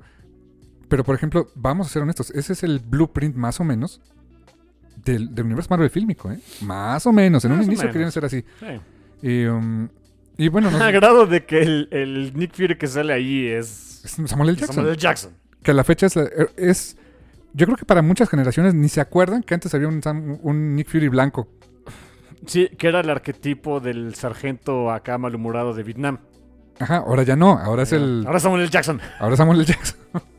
Motherfucker, ¿no? Sí, exacto. Es, suena raro, pero sí. Y, y te acuerdas, el dibujo de Brian Hitch buscaba ser hiperrealista, Muy hiperrealista. muy cargado de detalle, pero pero no el detalle mm, o sea, las escenas espectaculares eran con figuras humanas, con poses humanas, o sea, no era algo este superheroico. Era de una película. Ujú. Esa era la idea. ¿Te acuerdas el Iron Man cómo era de ahí? O sea, ¿te acuerdas, por ejemplo, el Iron Man de Robert Downey Jr. en la última película de Avengers? Ah, ya, ya, ya era el, el, el extremis así, 100%, todo una notec y la fregada. Era mucho más parecido al Iron Man de la primera película, donde ponerse la armadura es una bronca. Exacto, exacto. Bueno, ponérsela no, quitársela es bronca. ¿Te acuerdas que hasta, estaba como, como jugosito, ¿no? Tenía como un líquido que meterse en la armadura, no sé. se- se lubricaba para meterse, tenía que poner un traje primero para eso. O sea, en, el cómic de Ultimates, pues. Sí, era, era un mundo muy distinto. Ese Capitán América, por ejemplo. y fíjate, ahí es donde metieron eh, un Capitán América que no entendía el mundo actual. No. ¿Te acuerdas? Que Sí. empezó andando con Janet, Janet Van Dyne, que Janet era una mujer joven. eh, mutante, por cierto. Mutante, ahí sí era mutante, ¿eh? O sea, Sí, y este, una joven mu- moderna, etcétera. Y que andaba con Steve, que era un Steve joven de cuerpo, pero la mentalidad era de un dude de los 40, ¿no? Y luego está Han Pym. Men, o sea, e- e- es- esa parte también, volvemos al punto en que todo tenía que ser sufrir, ¿no? Sufrir, hiperrealista con la violencia doméstica y bla, bla, bla. Mm. Ah, ah, por supuesto que tenía que ser parte de los, eh, de los malos a los árabes. al mundo, al mundo arábico. Ah, claro, sí es cierto. Todo el, todo, todo el mundo. Era la época persa. donde todo el mundo, todo, claro, el 2011, 2001, perdóname, era la época de... De, de- de lo- los musulmanes son los malos. Y así fueron durante mm, todo... A la fecha A la siguen fecha. siendo, ¿no? A Pero la fecha. Hay muchísimo estigma todavía. sí, pero en aquel tiempo era hasta... Uy. Era hasta esperado, Era ¿no? patriótico odiar a otra gente. Bueno, siempre ha sido patri- Parte del patriotismo es que odias a otras personas. Bueno, ahí era, ahí era patriótico para los Estados Unidos odiar a los musulmanes. Sí, así como en los 80 era odiar a los rusos. eh, Ahora el enemigo eran los musulmanes, ¿no? Sí, así como ahorita es patriótico odiar a todo mundo que no eres tú. Básicamente, ¿no? Entonces... Pero al mismo tiempo es de no abrázalos porque son otra cultura. Es una onda bien rara como está el mundo ahorita, ¿eh? Sí, eh, más o menos. las líneas están muy marcadas, muy, muy marcadas, eh, pero en ese entonces son todavía más marcadas. eh, em, e- era, eh, les digo, el patriotismo siempre es, la fundación del patriotismo es que tú tienes que identificarte con el odio hacia otras personas. Y en ese entonces, si odiabas a los rusos, no, no, eso no es patriótico, no, no. Odiabas a los mexicanos, no, no, eso no es patriótico. Odio a los musulmanes, ah, tú sí eres patriota, hijo. Sí, porque son los que nos vinieron a tirar las torres, ¿no? Y, y es- y se ve mucho también durante Ultimates, lo, lo cual lo hace un cómic ya muy este, dated. Sí. ya le pone su fecha. No se lee igual, definitivamente. Sí, eh, incluso cosas que se veían como que muy modernas, hoy ya no se ven tanto. Ah, se ven hasta como que. Dude, esto ya, ya pasó, ya lo Sí. superamos, ¿no? Es parte de, de- de la literatura en general. Pero eso lo vuelve ya un clásico moderno. Porque ya no está en la- ya no es moderno ahorita, ya es un clásico. Ya es moderno los antiguos. A pesar de que su producción, este, imagen, etcétera, sigue, sigue sintiendo de alguna manera moderna, ¿no? Sí, sí, sí, por supuesto. Ya, ya es la forma, o sea, ya se siente la forma actual de hacer cómic. Ya, ya habías dejado de- atrás los noventas, los ochentas. Em, ya no había tanto este, diálogo explicando la acción, ni mucho menos. Ya no había globos de, de pensamiento. Ese tipo de cositas, pues. Muchos detallitos ahí estéticos del cómic. Bueno, ya se siente moderno, pues. Y fíjate que del lado de Cerita de la Fuerza, pues no estaban tan separados del asunto, ¿eh? Porque, por ejemplo, bueno, uno que se me viene a la mente que, que no lo habíamos mencionado y que eh, alguna vez hablamos al completo en el Café Comiquero fue Hosh. Hosh que buscó ser como esa... El atraer a la gente a leer Batman, salió en el 2002. ¿2002? Poco. Sí, yo, Ay. yo estuve ahí, chico. Lo, com- lo compraba mensualmente, ¿eh? Sí, tú, lo- lo tenías. ¿O lo tienes todavía? Lo tengo todavía en grapas. Sí. Imagina. Eso es una lana si la quisieras vender. Sí, y tengo el- la portada B de- del primer número, que es el Batman 608, que es la más rara de encontrar. Damn it. Pero no somos coleccionistas. Imagínate. Bueno, es que en su momento era lo que había, hijos. Y fue la que me encontré. la verdad. Fue lo que Ya no había otra. Eh, tienes toda la razón. Y en ese, en- y mira, mientras que Hosh fue como un bonito catálogo de Batman y pues donde básicamente queríamos tener a, a demostrar que Jim Lee podía dibujar un cómic mensual. Fake it, porque o sea, lo- lo- no lo dibujaba mensualmente, se tardó bastante en hacerlo, pero pues publicó el cómic mensual. Pero vaya, aguantó 12 números. Aguantó 12 números. Ya es mucho. También fue la época en que DC empezó a ponerse más gritty, Uh, sí, con una serie, eh, una maxiserie que se llamó Identity Crisis. Ah, Híjoles, donde sí, o sea, volvemos al punto que decía mi hermano, todo tenía que ser muy realista y eso significaba sufrir, significaba este, cosas duras de la realidad. ¿Qué más duro que lo que le pasaba a Jean Loring, no? eh, sí, siempre tenía que haber violaciones y odias a los musulmanes, hijos. Estaba muy cañón. Entonces, si, si- si me preguntan cuál era la sensación de esos cómics en ese entonces, pues eso. y también el distrust entre superhéroes. Porque o sea, en Ident- Identity Crisis se rompe esa confianza porque Batman descubre que les lavaban el coco, ¿no? Gracias a Satana. Y el decir, me- no manches, se lo hemos hecho a cuántos villanos. Sí, no nada más a ellos, ¿no? ah, David, ¿no? Eh, es, es parte de... Fue cuando Tim Drake se quedó huérfano. Ah, sí, es cierto, le matan a su papá. Sí. Capitán Boomerang, entre todos lo matan, en fin. Captain Boomerang se vuelve un personaje gritty. Capitán Capitán, Boomerang. el, el tipo man de hecha Boomerang, ¿no? El Doctor Light. Ah, que Sí, nadie daba tres pesos por él, ¿no? es el gran villano ahí, que era Sí. maldito y no sé qué. Y que lo decían que, que lo tenían lo tenían lobotomizado para que los Teen Titans jugaran con él. O sea, ve qué nivel de, de guion Bajazo. teníamos en aquel tiempo, De qué ¿no? bajazo de, de, de guiones, en fin. Sí, es una de las series más, este... Eh, ¿Cómo decirlo? Eh, que ya la gente actual eh, que la leyó en su momento dicen, ¿de veras nos gustaba eso? Y de veras nos gustaba, ¿eh? Pero ¿qué crees que sigue vendiendo? Eh, O sea, recientemente Smash sacó una reedición y la gente la compra, ¿eh? eh, sí, es, es como Civil War para Marvel. que Civil War sigue siendo la vaquita lechera, ¿eh? Y para Smash ni se diga, ¿eh? Hay que ser sinceros, sí. Y en Smash pasó, digo, en Civil War pasó lo mismo. El distrust entre superhéroes, llevarte literalmente a una guerra civil entre dos personajes, ¿no? Y entre dos personajes que se hacen de facciones y le entran a los guamazos. Lo quisieron repetir con la Civil War 2 y no salió. Y nadie se acuerda de eso, ¿no? Y nadie se acuerda de eso y aquí tampoco. Pero Civil War en su momento, en el 2006. y, y la verdad es que también representó el que a Smash le fuera bien, ¿eh? Uy, sí. Vendieron cualquier cantidad de cómics de. Porque publicaron todo, los tie-ins y toda la onda semanalmente. Duró más de un año en publicación. Y eso los llevó a publicar en, en un cómic semanal los eventos que estaban de moda, ¿no? Planet Hulk, World War Hulk, los Illuminati, Secret Invasion. El hecho de que le pongan Illuminati a un cómic. En fin. Y, y todo eso en esa, en esa época también. Era parte de eso, te digo, el, el, eh, ser ahora tratar de ser hiperrealistas, grim and gritty. Sí. Si en los 90 era lo extreme, creo que en esa, esa primera parte de, de este siglo, podemos decir, era el cómic grim and gritty. Sí, mucho como Incorruptible. Irredeemable e incorruptible. Sí, híjoles. Irredeemable e Incorruptible de la mente de Mark Waid. Publicados casi en su totalidad en México, por cierto. Fue de, los- de los esfuerzos que trajo Bruguera, que lamentablemente no pudieron terminar porque no se vendieron como esperaban. Eh, creo que estaba muy en la línea de querer hacer un cómic como Invincible, pero con otro tono. Con un tono donde hoy está súper de moda tener un Superman malo. Ah, sí, sí, hoy sí. le- sí. a Snyder le encanta. To- Todos tenemos que tener nuestro Superman malo, si no, no están a gusto. Ajá, exactamente. Pero ese creo que era uno de los Superman malos mejor hechos. Honestamente fue... Tenía... eh, Plutonian tenía una... de- le fueron construyendo poco a poquito una razón de por qué se volvió malo. Y vemos que nunca fue del todo bueno. O sea, no... O sea, la ventaja de Clark Kent es que fue criado por padres amorosos y todo. Plutonian también, pero no, está, no era la persona ideal para tener esos poderes. Como Homelander. Como Homelander. The, The Boys, ¿de dónde salió? Claro, en los 2000 En los 2000 les dijo, no me The acuerdo. Boys, por no- No, supuesto. me acuerdo exactamente el año, pero sí déjalo busco rápido. Pero sí, The Boys. que salió en Vértigo.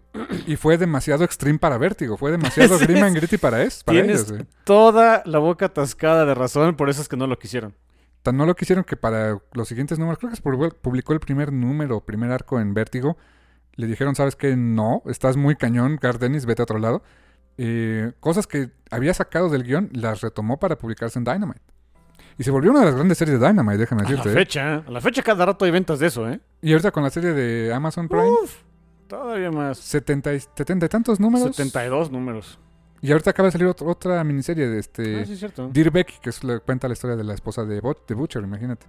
Y jaló, Y ya la trajo Panini también. Eh, a la gente le gustan sus, sus Supermanes malos. ¿Y te das cuenta de algo? De que ahorita, por ejemplo, en, en medios, o sea, en medios de streaming, están tomando mucho de lo que salió en aquella primera década. Invincible, Why the Last Man, The Boys.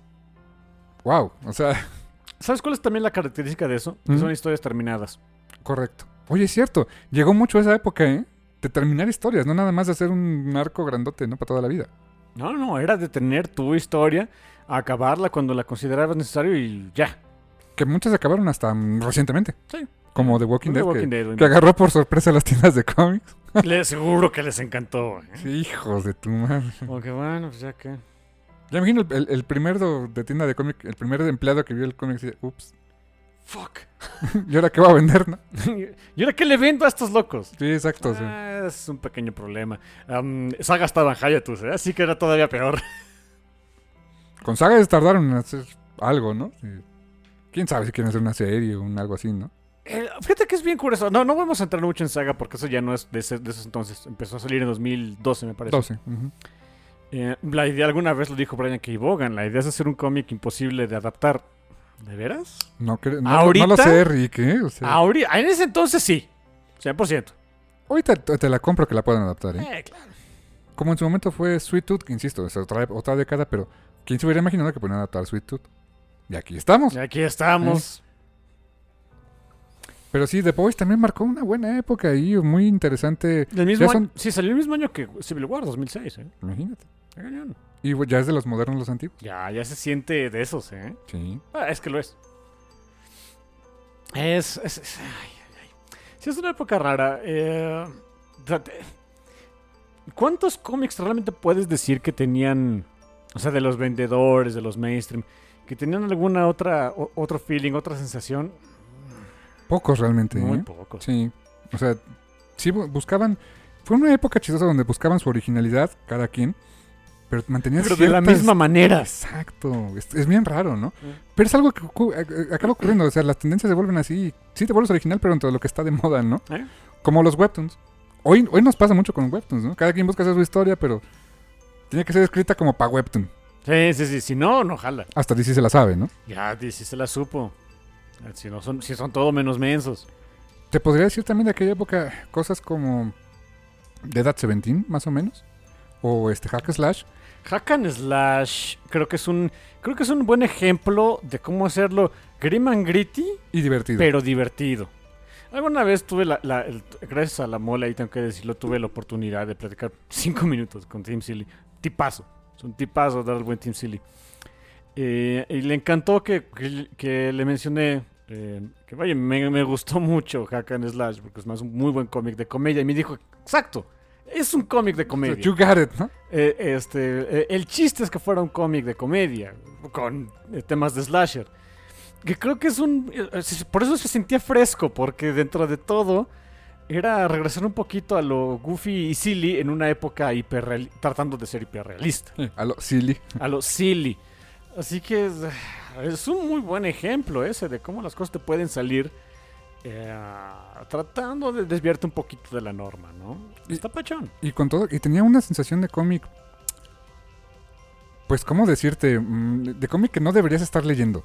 O sea, que, que si estabas chavito, tipo 13 años, pues lo guardas para que no lo vean tus papás, ¿no? Porque sí estaba medio horny, medio. Estaba medio... No había desnudos realmente, pero estaba medio horny. Y estaba sangriento. Eh, Eso sí. Pero eh, esa era la presentación. En el fondo había otra cosa que, que entender del cómic, ¿no? Sí, sí, Era mucho más. Esto, una vez más, una comedia. Era. Sí. La idea es que fuera, o sea, intenso, pero ligerón. Sí, Y lo lograba. Oh, graba el buen, el buen Silly. Eh, eh, qué, qué- qué buen punto. Sí, muy, muy. Por eso es que. Y, y yo el, punto también al que quiero llegar es que e- esa sensación del, del cómic y de la historia en general, hiperrealista y demás, la verdad es que empezó afectando incluso al universo cinematográfico de Marvel desde ese entonces. Como Iron Man 1, de 2008, por cierto. De 2008. Filmado en el 2007, Filmado técnicamente. en 2007. ¿Cómo es? Trata de ser hiperrealista. De sentirte que el Iron Man podría existir. Exacto, que no lo sintieras tan alienígeno, tan, tan de que esto es de un cómic, ¿no? Y ya ahorita nos vale. 100%, ¿no? Pero ¿Dó- ¿Dónde se habrá roto eso en, en, en el universo Marvel? Yo creo que en, en Fílmico. Yo creo que en Guardians of the Galaxy, ¿no? yo creo que en ganas. Porque hasta Thor trataba de ser este. Se tomaba de- tan en serio Thor. Sí, de, sí, somos como- extraterrestres, ¿no? Ajá, Dioses, ¿no? sí, sí, Ya, sí. fuck ya you very much. Pero fue con los guardianes que dijiste, all shit breaks loose. Hay un árbol que habla y hay un mapache. Y aguántate. Deal with it. Y funcionaron juntos. Que claro, o sea, siguieron haciendo sus películas con tonos más realistas como Eh, este Winter de Soldier. Winter Soldier, ¿no? Claro, claro. Pero sí. Y luego está Doctor Strange. Sí, eh, eh, creo que es.